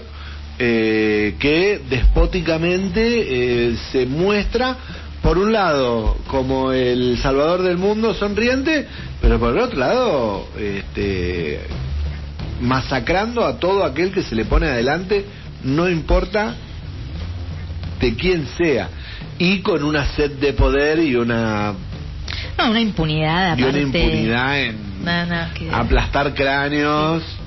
Este, y aparte tiene una cuestión desde lo sexual, desde el sexo, no desde lo sexual, desde el sexo bastante morbosa, un Sí. morbo muy grande del personaje, ¿no? Mm. Este, Ay, sí. Y la contrapartida son una- un grupo de, de seres humanos sin poderes que ven esto, no ven el, el superhéroe bueno que muestra el marketing, sino el, el despótico que, Mm. que, que masacra o que con mucha impunidad mata el primer capítulo de la primera temporada No. a uno de los protagonistas que está con su amor, el amor de su vida, agarrándolo de la mano y dándole un beso. Aparece este que es como Flash Flash.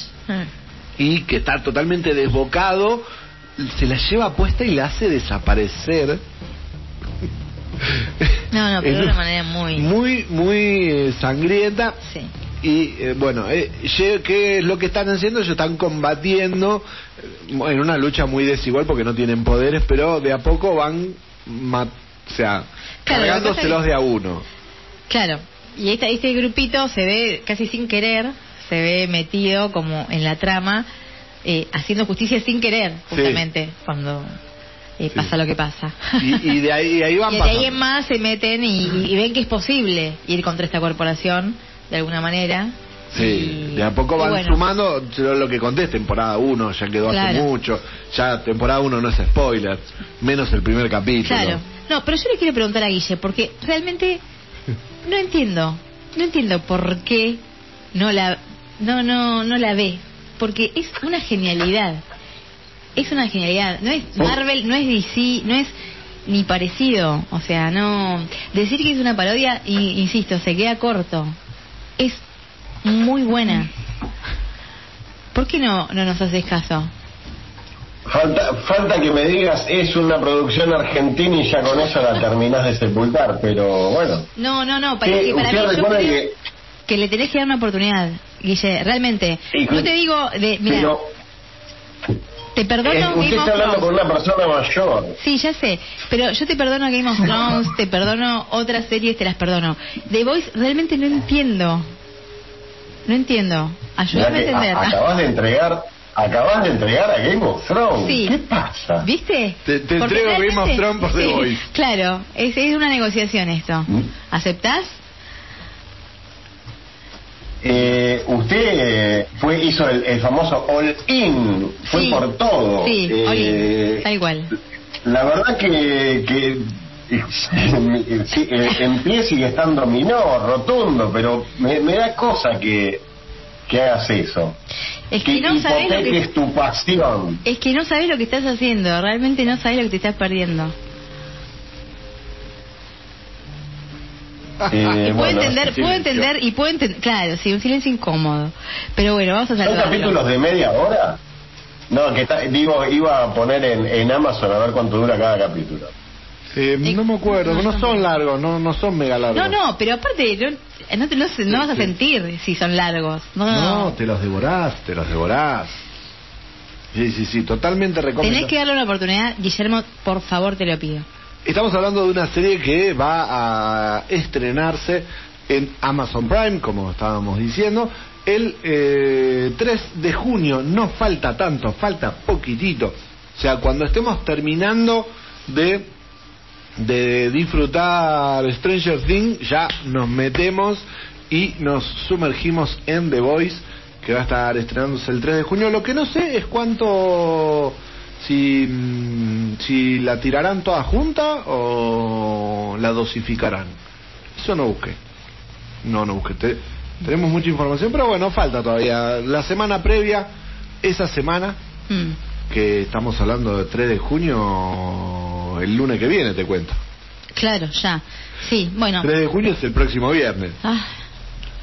Bueno, lo importante es que el tráiler no defrauda, es, tiene todo lo que esperamos. Eh... ¿Cuántas, ¿Cuántas temporadas son? ¿Se sabe? No, no se sabe, porque Ah. lo, que- lo que tiene es que como está basado en un cómic, pueden hac- hacerla larga, no es un cómic infinito, como es el universo Marvel y o sea que podrían darle un cierre. Creo que iban a ser cinco temporadas, pero estoy elucubrando. Eh, tarea para la semana que viene. Para el lunes que tarea para el lunes que viene, Bien. cantidad de capítulos, estre, fechas de estreno de los capítulos. Bien, y, que Guille vea el primer capítulo, por Sí, lo menos, sí, por lo menos que dos primeros capítulos de la Sí, primera que temporada. Empiece a ver la primera temporada. Guille, ¿no?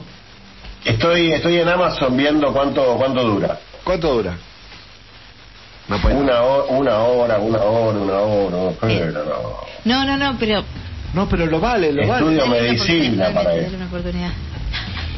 O miro esta serie o estudio medicina, no, no. Aparte, el comentario de Guille, llámelo, es una pelotudez.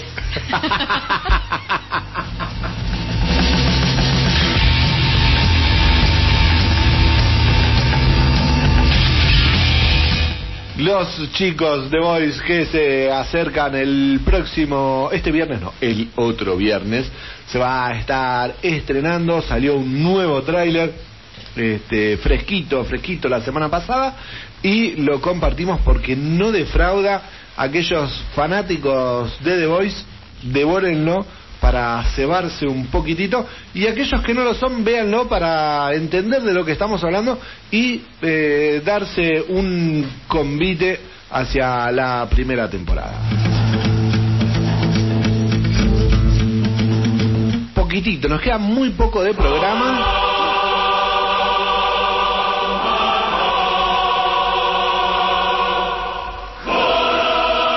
Y no nos podemos ir. eh, sin terminar de cebar a la oyentada.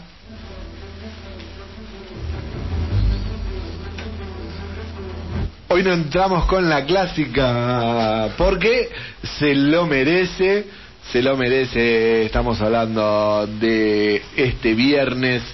Sí, señoras y señores, el viernes 27, el segundo mega estreno de este viernes, es nada más y nada menos que la tan esperada y ansiada Obi-Wan Kenobi. ¿Cómo estamos esperando esta serie? Hoy Toto me dice, ¿pero es necesario? Y mira, en líneas generales te puedo decir que hay un montón de spin-off que no, que no son necesarios. No, este pero sí. este sí. Que no se meta con Obi-Wan que No, no, no, me lo preguntaba desde el... Pero otro, otro spin-off más, pero eso... Sí, sí, puede ser que hay un montón que no... que no Este sí. Este Sí. lo estamos esperando. Sí, sí, este no hay Todos lo queremos. no hay dudas. Es con Ian McGregor. Sí. Sí, sí, sí. Es Obi-Wan Es sí, sí. Es Sí, sí, por donde lo mires. Todos, todos, todo lo... Todo el argumento- personaje, el actor. Claro. Todo, sí, sí. todo argumento que nosotros pongamos al respecto de la serie te va a decir que sí, que le estamos esperando y que lo necesitamos.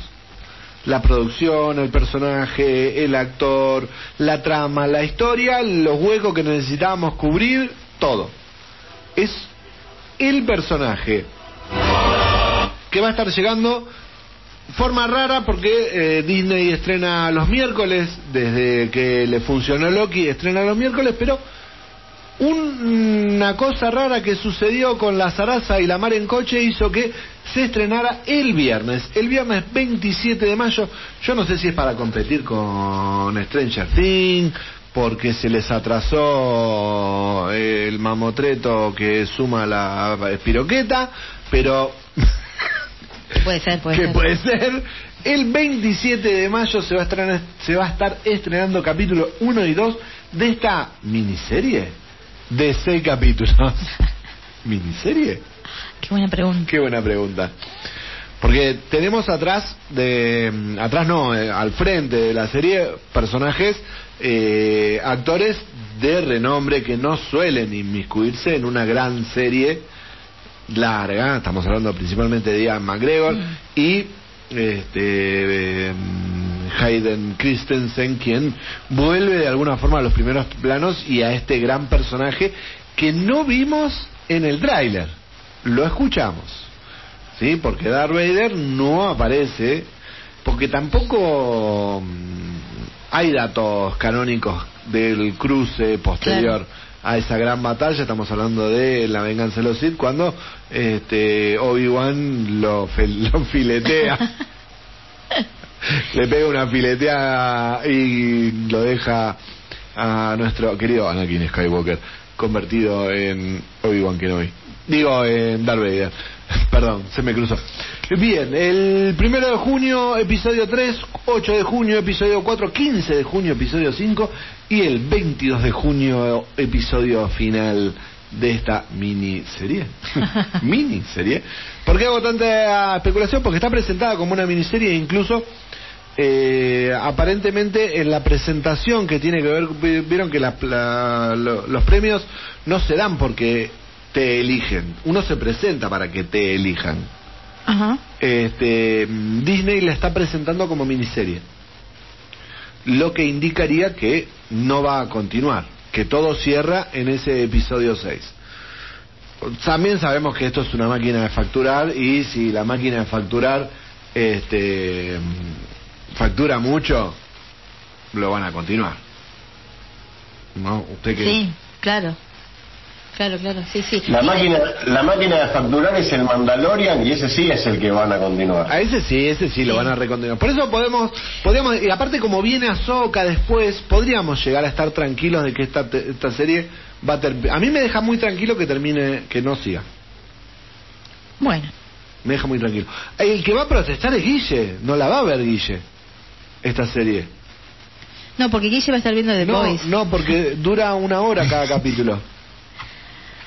Y capítulos de una hora no. Eh, bueno, a palabras necias, este, Bueno, como lo del libro de Eh. Que nunca iba a salir. Claro.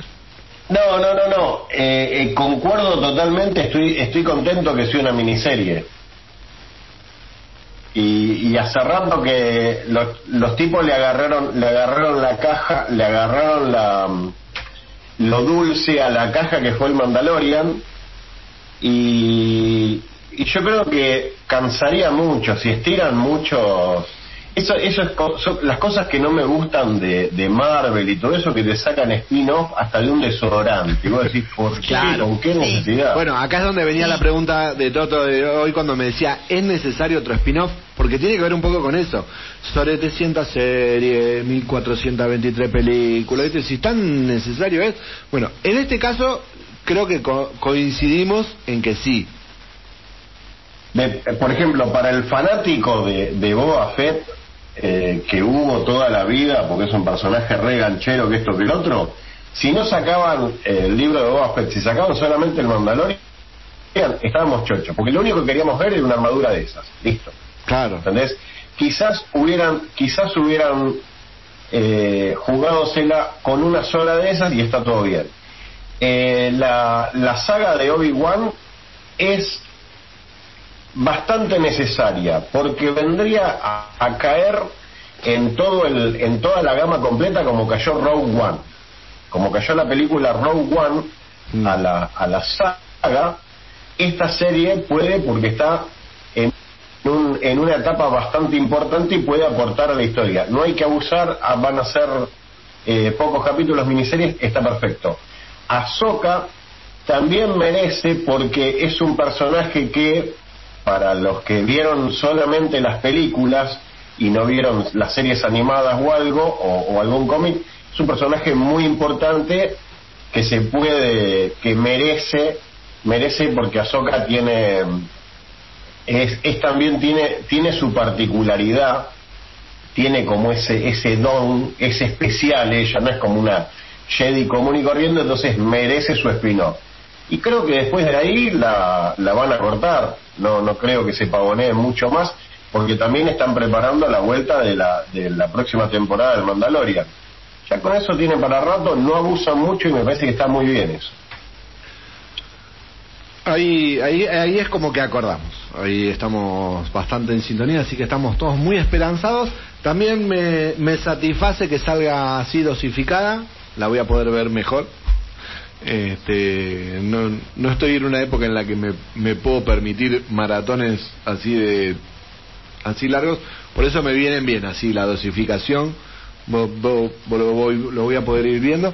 Para aquellos que necesitan saber en qué momento está ubicada la historia, está ubicada 10 años después de, el, de la finalización del episodio 3, La venganza de los Sith. Este, por eso vamos a ver a un joven Luke Skywalker que está en los trailers, ¿no? Estamos algo estamos viendo de los trailers. Hubo mucho meme alrededor de el tráiler anterior cuando eh, el tío Ben le dice a Obi-Wan este, esto de lo vas a entrenar como tu pa- como al padre y el meme del padre que es este, Darth Vader. Eh, así que, y vamos a ver otra cosa que sí, este, no es parte de las películas, pero sí de los cómics, que son eh, los cazadores de Jedi. Eh, porque en las, en las películas hasta ahora muestran al Sith Lord y al y al y al secuaz nada más. Siempre es uno dos uno dos y acá va a haber como otro grupo más grande que es algo que sí aparece en los cómics en ese sentido aparte también va a ser como para el para el fanático profundo debería ser muy bueno y para el que no conoce también para poder eh, ver un poco más de ese vasto universo y bueno, estar todos muy contentos con la participación de Ian McGregor. Y veremos si Hayden Christensen se redime. Está muy bien, está muy bien. ¿Qué le querés pedir? ¿Qué más le querés pedir? No, no, no, no mucho más, no mucho más. Así que vamos a estar, esa la vamos a ver todos. Así que el lunes, tenemos mucha tarea para el lunes. Vamos a hablar del primer capítulo de Stranger Things, del primer capítulo de Obi-Wan. Claro, es de- por eso. Guille que va a comentar el, Eh, su opinión primer- de The Voice. Del primer capítulo de The Voice, preparándonos para eh, el estreno. Tenemos serie Oldie, pero todavía no es momento de andar. Este. Uy, van a ser dos horas de programa. ¿Llegamos a la tanda? ¿O nos despedimos? No, llegamos a la tanda porque es muy rápido. The League of Extraordinary Gentlemen, la Liga de los Hombres Extraordinarios, tremenda película, me encantó con Sean Connery. Desde hace tiempo se ha tratado de hacer un nuevo reinicio y parece que 20th Century Studios, propiedad de Disney, adaptará el aclamado cómic de superhéroes victorianos de Alan Moore por Hulu. No han revelado quién será el director o los actores, pero Justin Hayes, de Revolutionary Road, Gorrión Rojo, etcétera, será el guionista, mientras que Don Murphy, quien también trabajó en la muy criticada película del 2003, esta gente que no sabe nada, eh, regresa como productor a Susan Montford y Erwin Soft de Tres Arts Entertainment.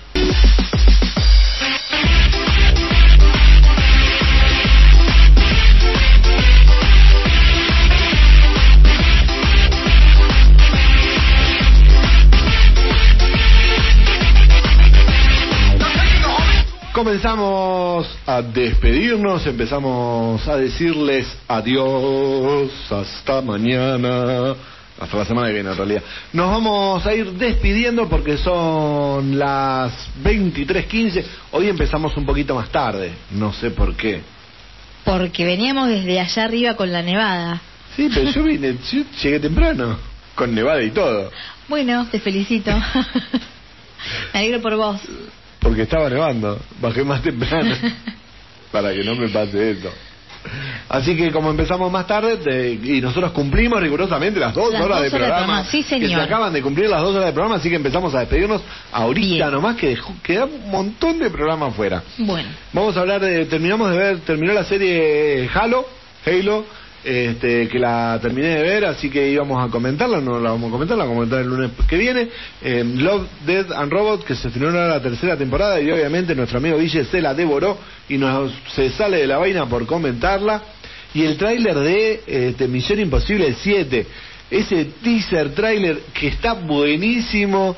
Qué ganas de ver las siete películas, que encima esta es la parte 1 de 2. la parte 1, sí. Así que de todo eso y mucho más que ya adelantamos, vamos a estar hablando del programa que viene. Sí, señor. Así que comenzamos la ronda de despedida, por bueno, favor. me voy a con... eh, ¿Se podría pedir que la Warner revea la decisión de, de sacar a Johnny Depp de la 6 de Pirata del Caribe? ¿O eso ya no tiene vuelta atrás? ¿Eso ¿Vos es Disney? decís? ¿Eso es Disney? ¿Qué Disney, perdón? Sí, yo creo que puede. ¿Puede, ¿Y puede porque- volver atrás? Y porque todavía no, no filmaron nada. Viste que se hablaba de Margot Robbie. Sí. No Sí. la va a ver nadie, convengamos que no, la va a ver No, nadie. no, no. Bueno, vamos a juntar firmas, vamos a empezar a juntar firmas para que vuelva... Como las 3 millones de firmas la- para sí, sacar para a- sacar la mera de Aquaman. Vamos a pedir que... Que solamente por su, ¿Qué pa- por, su mera, por su mera participación estaba buena sacarla. Más allá del juicio. Claro, claro, claro, sí. Bueno, pensemos que es posible entonces que tenga su despedida Jack Sparrow. Vamos a terminar el programa con esa plegaria. ¿Le parece? Totalmente. Bueno, besito y nos vemos el lunes. Buena semana, buena nevada. Disfruten este invierno anticipado.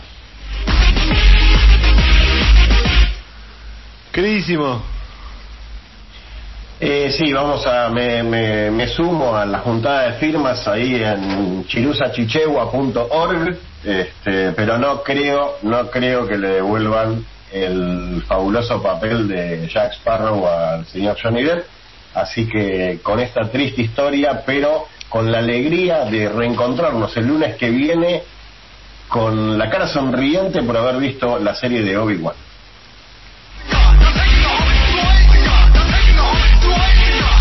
Gente, que tengan una muy pero muy buena semana. Eh, Como decía mi compañera, todos los que están en San Martín de los Andes y aledaños, maneje con cuidado porque está nevando, va a ser frío, mañana va a volver a nevar a la noche, va a ser más frío todavía. Alto jabón va a haber en las calles y en las rutas, así que a transitar con cuidado, si puede no salir, no salga.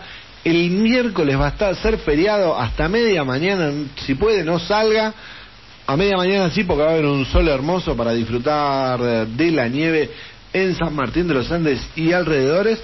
Y también ideal para ver algo de todo, todo, todo, todo, todo lo que estuvimos recomendando y lo que estamos adelantando. Así que prepárense, se viene un invierno para quedarse adentro calentito y disfrutando de todo lo que hay que ver y comentar. Me sumo a la juntada de firmas por un Jack Sparrow que se despida. Yo espero que lo revean. Yo si, cua- si gana el juicio es probable que yo le tengo fe. Le tengo fe. Así que más allá de esa plegaria y esas ganas de que suceda, nos vamos despidiendo. Que tengan una muy pero muy buena semana y nos vemos el lunes que viene. Ah, recuerden que nuestro canal de Spotify está para ver, para escuchar programas anteriores, así que pueden pasar Estamos por el programa número... 87. Muy bien. Programa 87, falta poco para el festejo, El de, festejo los- de los 100. de la centena. de nuestros primeros 100 programas. Pero de eso vamos a hablar dentro de 13 programas.